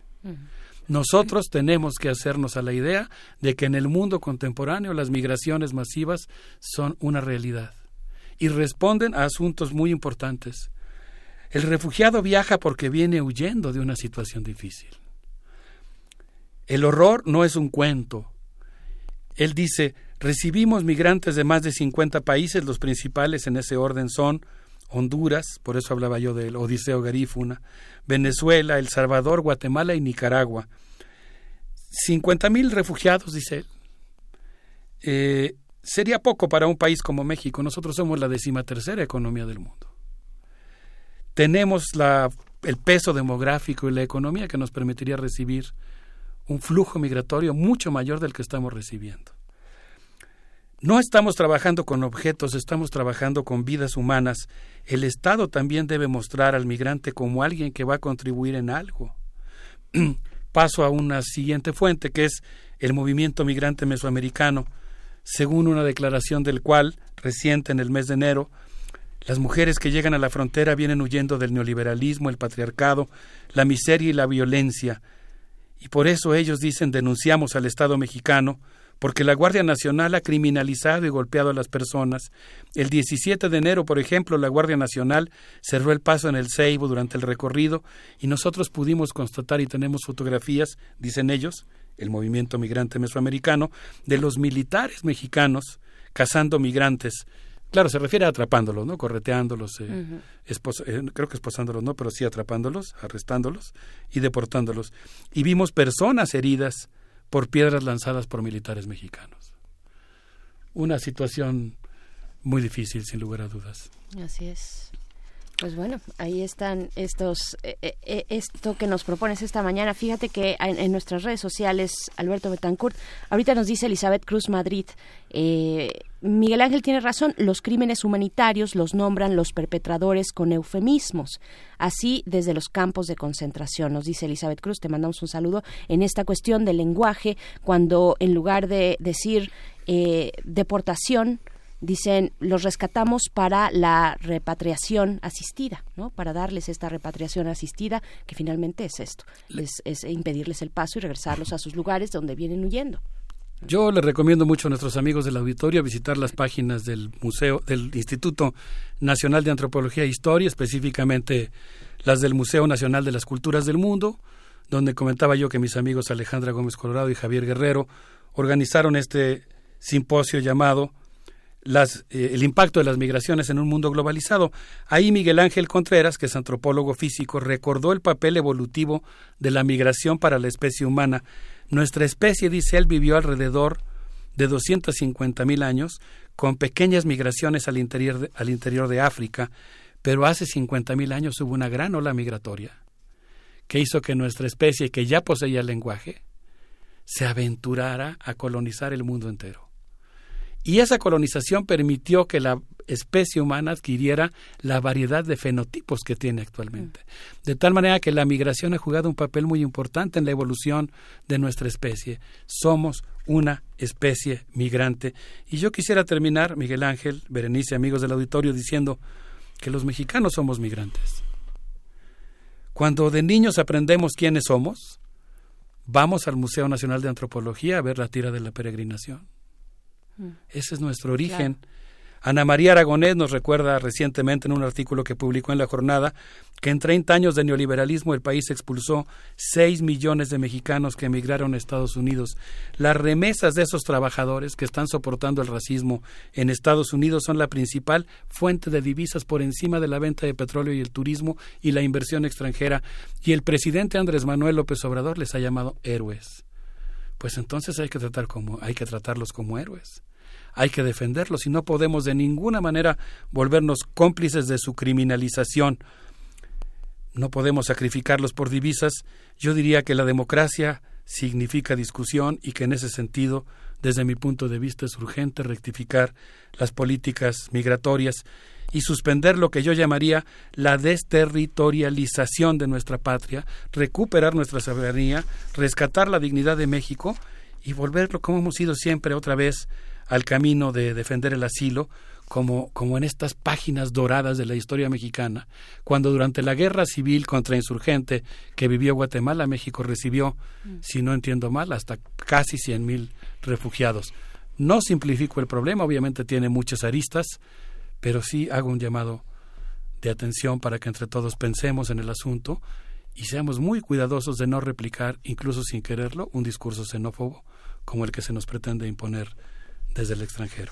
Pues sí, la posibilidad de rectificar que no podemos abandonar tampoco. ¿No? No podemos abandonar y tampoco la exigencia hacia las autoridades. Es, es interesante el contraste, por ejemplo, del titular de la Comar que ya platicabas, que ya comentabas, eh, doctor Alberto, Alberto Betancourt, con el titular del Instituto Nacional de Migración, por ejemplo, que son las dos entidades encargadas de hacer frente a esta cuestión migratoria. Y por parte de entonces del Instituto Nacional de Migración lo que tenemos es un perfil muy contrario al que tú estabas mencionando, que es el de una persona que ha estado en la seguridad eh, y en la administración de centros penitenciarios. Eso es lo que tenemos como titular del Instituto Nacional de Migración. Entonces, bueno, sí es un contraste importante de mencionar. Muchas gracias, doctor Alberto Bendacur. Tenemos la última propuesta musical. Sí, en homenaje a nuestros pueblos hermanos, El Salvador, Nicaragua, Venezuela, Guatemala, Honduras, les propongo que escuchemos esto que es eh, música garífuna del Ballet Nacional de Honduras y van a ver qué sabroso. Y por cierto, habla del origen del hombre, del origen, de, de cómo todos somos afrodescendientes y venimos de una migración. Muchas de gracias. especie. Gracias, doctor Alberto Betancourt. Vamos a escuchar y seguimos en primer movimiento. Cuenta la historia de los historiadores que el primer hombre de esta planeta Tierra nació en el continente africano y después emigraron y después lo deportaron por todo el continente de esta planeta. Ni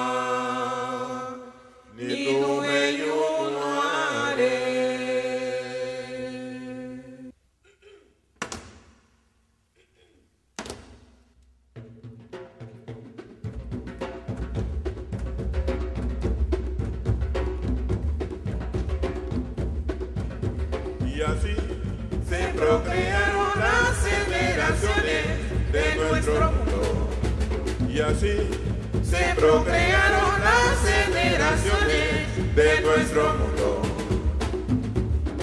Donde comienza el día, donde comienza la noche, cuando aquel día en otro continente de noche, si tú no quieres compartir con el negro.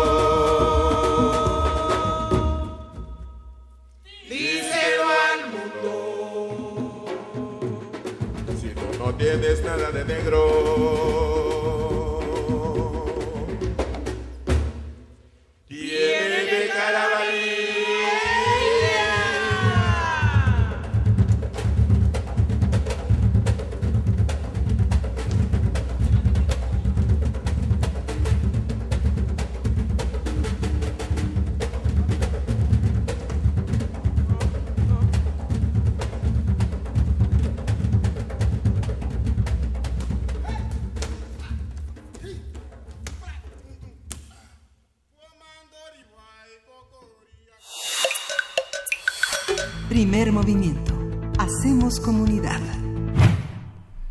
Estamos de vuelta aquí en primer movimiento para hablar de cine, para hablar de cine y precisamente estamos en la línea con Roberto Garza, quien es uno de los directores del filme mexicano titulado Torre por Torre, eh, que presenta la Filmoteca de la UNAM. Esta película se estará presentando, proyectando durante la semana y media, durante semana y media en la sala José Revueltas del Centro Cultural Universitario. Y te damos la bienvenida, Roberto Garza. Muy buenos días, bienvenido, gracias por estar en primer movimiento. Hola, buenos días. Gracias por la invitación al programa. Gracias. Al contrario, pues cuéntanos, por favor, eh, de qué va Torre por Torre. ¿Cómo fue este trabajo? Eh, esto que, eh, bueno, junto con Juan Luis Obregón está escrito y dirigido esta, esta colaboración entre ustedes dos. Coméntanos, por favor. Sí, mire, bueno, nosotros dedicamos al cine hace muchos años. Yo tengo una productora y una distribuidora de cine enfocada en el documental. Y con- yo comparto con Juan la afición al ajedrez. Entonces, desde muy niños. Y es un personaje, Carlos Torres. Dentro del ámbito del ajedrez es muy conocido porque fue una leyenda mexicana de los años 20 del siglo pasado. Pero fuera del ámbito del ajedrez es ca- prácticamente un personaje des- desconocido. Entonces eso fue lo que nos impulsó a hacer un documental sobre él y sobre todo porque su vida más allá del, del ajedrez es una vida muy particular porque él iba pintaba para campeón del mundo, eso todo el mundo lo decía, le ganó a campeones del mundo, etcétera, y se, re- se tuvo que retirar muy joven, a los 21 años de edad dejó de jugar por una cuestión ahí muy misteriosa, una crisis nerviosa que le dio Nueva York. Entonces hay varias hipótesis en torno a su desaparición de los tableros. Una es que tanto Estados Unidos como la Unión Soviética querían nacionalizarlo. Unos pensaban que era comunista, los otros que al, revés. Entonces hay toda una serie de hipótesis de qué le sucedió y el documental ahonda en todas estas cuestiones de su vida. Esta, esta visión eh, eh, complementa muchos de los trabajos que, que has hecho, eh, Roberto. Eh, ah, perdón por la etiqueta, pero yo te veo como un agente cinematográfico. Hay que recordar que has trabajado eh, la literatura de Villalobos, que has trabajado con Everardo González como productor, como distribuidor, como guionista. Hay, hay una, hay una parte. ¿Cómo, cómo abordar, digamos, que eh, esto parece como un accidente? Yo creo que mucha gente tenemos a- algún amigo que dejó de ser quien era para convertirse en otro de una manera dramática, psicótica, ¿no? Que de pronto abandonó su cartera, abandonó incluso su ropa y se convirtió en otro, ¿no? ¿Cómo, qué, qué significa cinematográficamente tener una hipótesis sobre un cambio tan radical en un sujeto y al mismo tiempo documentar una pasión que este que pues que ha estado presente en el siglo XX mexicano desde Arreola, Leñero, este del Paso, eh, todos los grandes ajedrecistas, Marcel Cisniega, Eduardo Lizalde, hay una tradición del ajedrez, Daniel Sada, este, ¿cómo entendemos a un personaje tan conocido por un sector? Sí. Eh, mira, el, a mí Torre, bueno, más allá de mi carrera, esta es mi ópera prima como director, digamos, porque como bien dices, me he dedicado yo a la producción, ¿no? Pero como aquí tenía particularmente esta pasión por el ajedrez, eh, pues dije, bueno, pues, y llevo investigándolo, llevamos nosotros todo, desde los 90 estamos con esto. Entonces, trabajo de investigación de los 25 años, es una figura muy oscura, Torre, hay muy poquito sobre él, me fui a la Unión Soviética en el 2014 a intentar financiar el, el proyecto y ahí me di cuenta que en Rusia es mucho más conocido el personaje que acá en México, lo cual pues, me hizo muy particular, porque el ajedrez soviético se basó mucho en, en las enseñanzas de Carlos Torre para forjar su imperio ajedrecístico, digamos, ¿no? Entonces, a Torre yo lo veo como una figura lo comparo un poco en los ámbitos de la literatura, por ejemplo, con un Juan Rulfo, ¿no? que tiene dos obras y creo que no se consagró. Rubén Gámez en el ámbito del cine, ¿no? con dos películas y un cortometraje, lo convirtieron tal vez en el más grande director de cine mexicano de todos los tiempos. Entonces, este, eso fue lo que me, me fascinó del personaje y ver por qué, a pesar de ser de tener un talento para llegar a ser sin duda un campeón del mundo, él de- decidió re- retirarse del ajedrez y no serlo. Entonces eso me llamó muchísimo la atención de, de por qué lo hizo, más allá de, de sus logros como ajedrecista, que es una belleza verlo jugar, o sea, tenía un estilo particularísimo, este, e hizo cosas increíbles, de, como ganarle al campeón del, campeón del mundo de 27 años en un torneo de Mos- en Moscú en 1925, sacrificándole la dama, etcétera, ¿no? Entonces, este personaje y su misterio fue lo que nos oyeron pues a rendirle tributo y un poco ver qué le sucedió. Te digo, lo único que hay de él filmado en imagen movimiento, lo único que encontramos fueron de la primera película de Pudovkin, el gran cineasta soviético, es lo único que él, que se fue a registrar el torneo este de Moscú 1925 y se centra mucho en Carlos Torres porque él era el jugador más joven del torneo por mucho, ¿no? Entonces, pues ahí está la, la película. Y la película, por ejemplo, Vicente Leñero, cuando se enteró que estábamos haciendo este, este proyecto, él quería ayudarnos a hacerlo ficción, porque sí da para un personaje de ficción, Torre. Este, bueno, pero se nos adelantó, digamos, murió antes, y levantar una ficción iba a ser mucho más complicado para nosotros, porque había que reproducir una época, él vivió en Nueva Orleans, Nueva York, en Moscú, San Petersburgo, etcétera. Entonces decidimos más bien hacerlo por eso documental.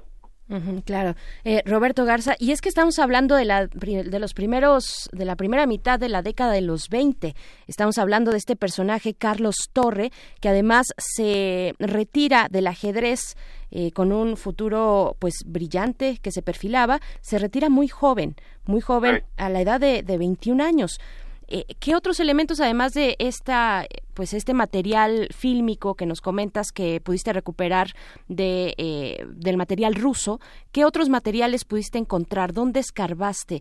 ¿Cómo nos hacemos un poco más a la idea de qué significa, eh, pues recuperar una historia tan, tan, tan importante, tan interesante, además, eh, para, para poder lograr un documental?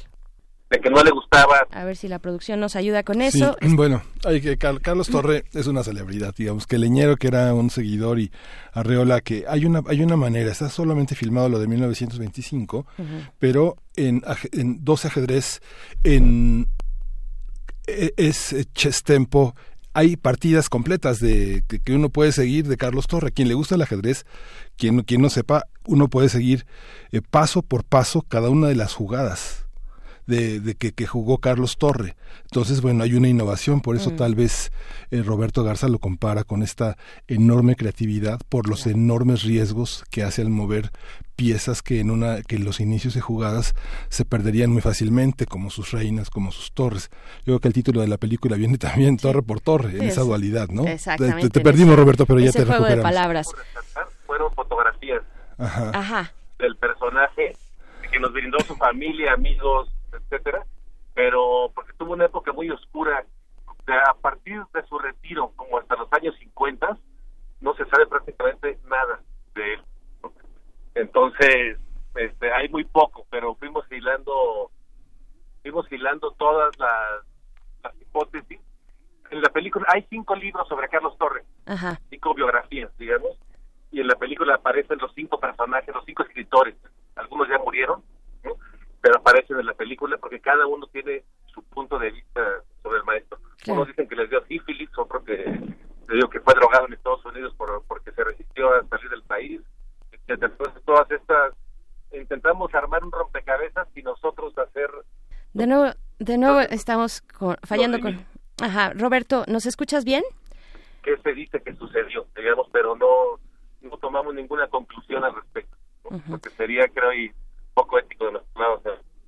Claro, porque fíjate, o sea, pues ahorita lo decía en un momento Miguel Ángel Quemain, eh, si algo nos importa como espectadores también de eh, en una película sobre un gran ajedrecista es saber sus movimientos en el tablero y esa es una información muy eh, muy íntima, muy cercana. Tienes que estar ahí enfrente, casi casi eh, escuchar el movimiento de las piezas para poder eh, darte cuenta de, de qué estamos hablando, ¿no? Sí, mira, aquí nosotros, este, muy conscientes decidimos no hacer una película sobre ajedrez, digamos. O sea, no, no explicamos ningún movimiento ni nada, porque eso sería limitar la película a gente que conoce de ajedrez. Sería un placer claro. para ellos, pero está tan a la mano ya la información. Sí. Nosotros se puede meter a internet y ver las partidas de torre y ahí están ya comentadas, Ujú. etcétera, ¿no? Entonces nosotros más bien nos dedicamos en el personaje, porque si como ajedrecista fue genial, y como personaje es también muy particular. Entonces contamos su historia no de manera lineal, porque sería, digamos, su highlight ajedrecístico terminó a los 21 años, ¿no? Sí. Entonces la, la historia está contada de manera no, no lineal, ¿no? pero no es el término que utilizamos por el anglicismo chess, ¿no? O sea, procuramos que no sea tan chess. Aunque para los que les gusta el ajedrez, es toda una recapitulación del ajedrez, porque aparecen personajes como Capablanca, Alex Lasker, una leyenda del ajedrez, digamos, que es cuando Torres estuvo en activo jugando con todas estas personajes que sentaron las bases del ajedrez como lo conocemos hoy día. Bien, pues ahí está la invitación, eh, Roberto Garza. Cuéntanos, por favor, eh, de qué día a qué día se estará presentando en el Centro Cultural Universitario Sala José Revueltas. Va a estar ahí, en la sala del Chopo, Ah. por lo menos toda esta semana y lo que y la, la, la que sigue. Ah, perfecto. La Perfecto. semana entrante todavía sigue en la Cineteca, no sé si nos- la Cineteca lleva dos veces ya cartelera, no sé si mañana nos la quitarán o no. Espero que no, aunque ya es difícil que no, porque pues, ya lleva ocho semanas, ¿no? Y ya son muchas para un documental. Este Y después irá al interior de la República a distintos cineclubes como Oaxaca, Tepoztlán, etcétera, y luego ya procuraremos sacarla en alguna plataforma digital y su respectivo DVD para los coleccionistas, eh, de los, los ajedrecistas les gusta mucho coleccionar memorabilia y cosas de ajedrez. Muy bien. Entonces, por eso vamos a sacar también del fetiche del DVD. Perfecto.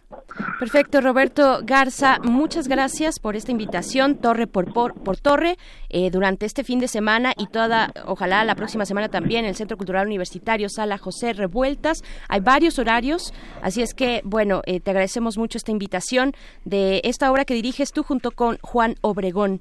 Muchísimas gracias. Gracias a ustedes por la invitación que tengan muy buen día. Gracias, Roberto. Hasta luego. Chao. Pues fascinante, hay que ver torre por torre.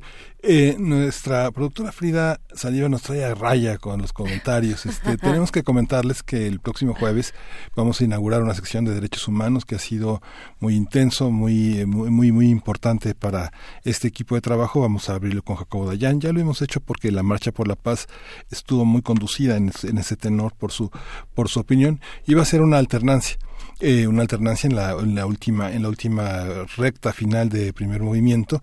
Y bueno hay, hay hay cambios hay programaciones interesantes no solo para nosotros el próximo martes se inicia las esquinas del azar un programa que conducirá Oscar de la Borbolla justamente al filo cuando nos, nos, nos vamos Eh, él va a estar con Rodrigo Aguilar eh, con eh, Juan Stack eh, Jo- eh, eh, Oscar de la Borbolla tiene una publicación muy reciente, La libertad de pensar, que justamente se, se complementa con el arte de dudar, con la libertad de ser distinto, con la filosofía para inconformes. Así que bueno, este eh, siga siga Radio UNAM y siga Primer Movimiento también. Así es. Camacho. Así es, estas eh, nuevas secciones que tenemos en este espacio de primer movimiento.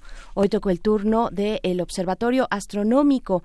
Serán cada 15 días, en la mayor- mayoría de los casos, y estarán alternando con secciones que ya teníamos, que ya vienen de tiempo atrás, como es el caso los jueves de Historia de México. Continúa Historia de México, pero va alternando con Observatorio Astronómico cada 15 días. Para el caso de la participación sobre derechos humanos, que ya mencionabas tú, por supuesto, a Jacobo Dayan, eh, tendremos también a otros especialistas que cubran otros aspectos de la gran discusión de derechos humanos que tenemos enfrente, que, que hay que que hay que dialogar, así es que, bueno, hacia el final de la última hora, todos los jueves, vamos a tener una sección de derechos humanos con distintos participantes, distintos eh, eh, pues especialistas en los ángulos de los derechos humanos. Así es que, pues bueno, ahí está esta información. Les agradecemos mucho su permanencia aquí en la radio universitaria. Ya nos estamos despidiendo. Les invitamos a continuar, por supuesto, y a encontrarnos aquí en Primer Movimiento el día de mañana a las 7 de la mañana.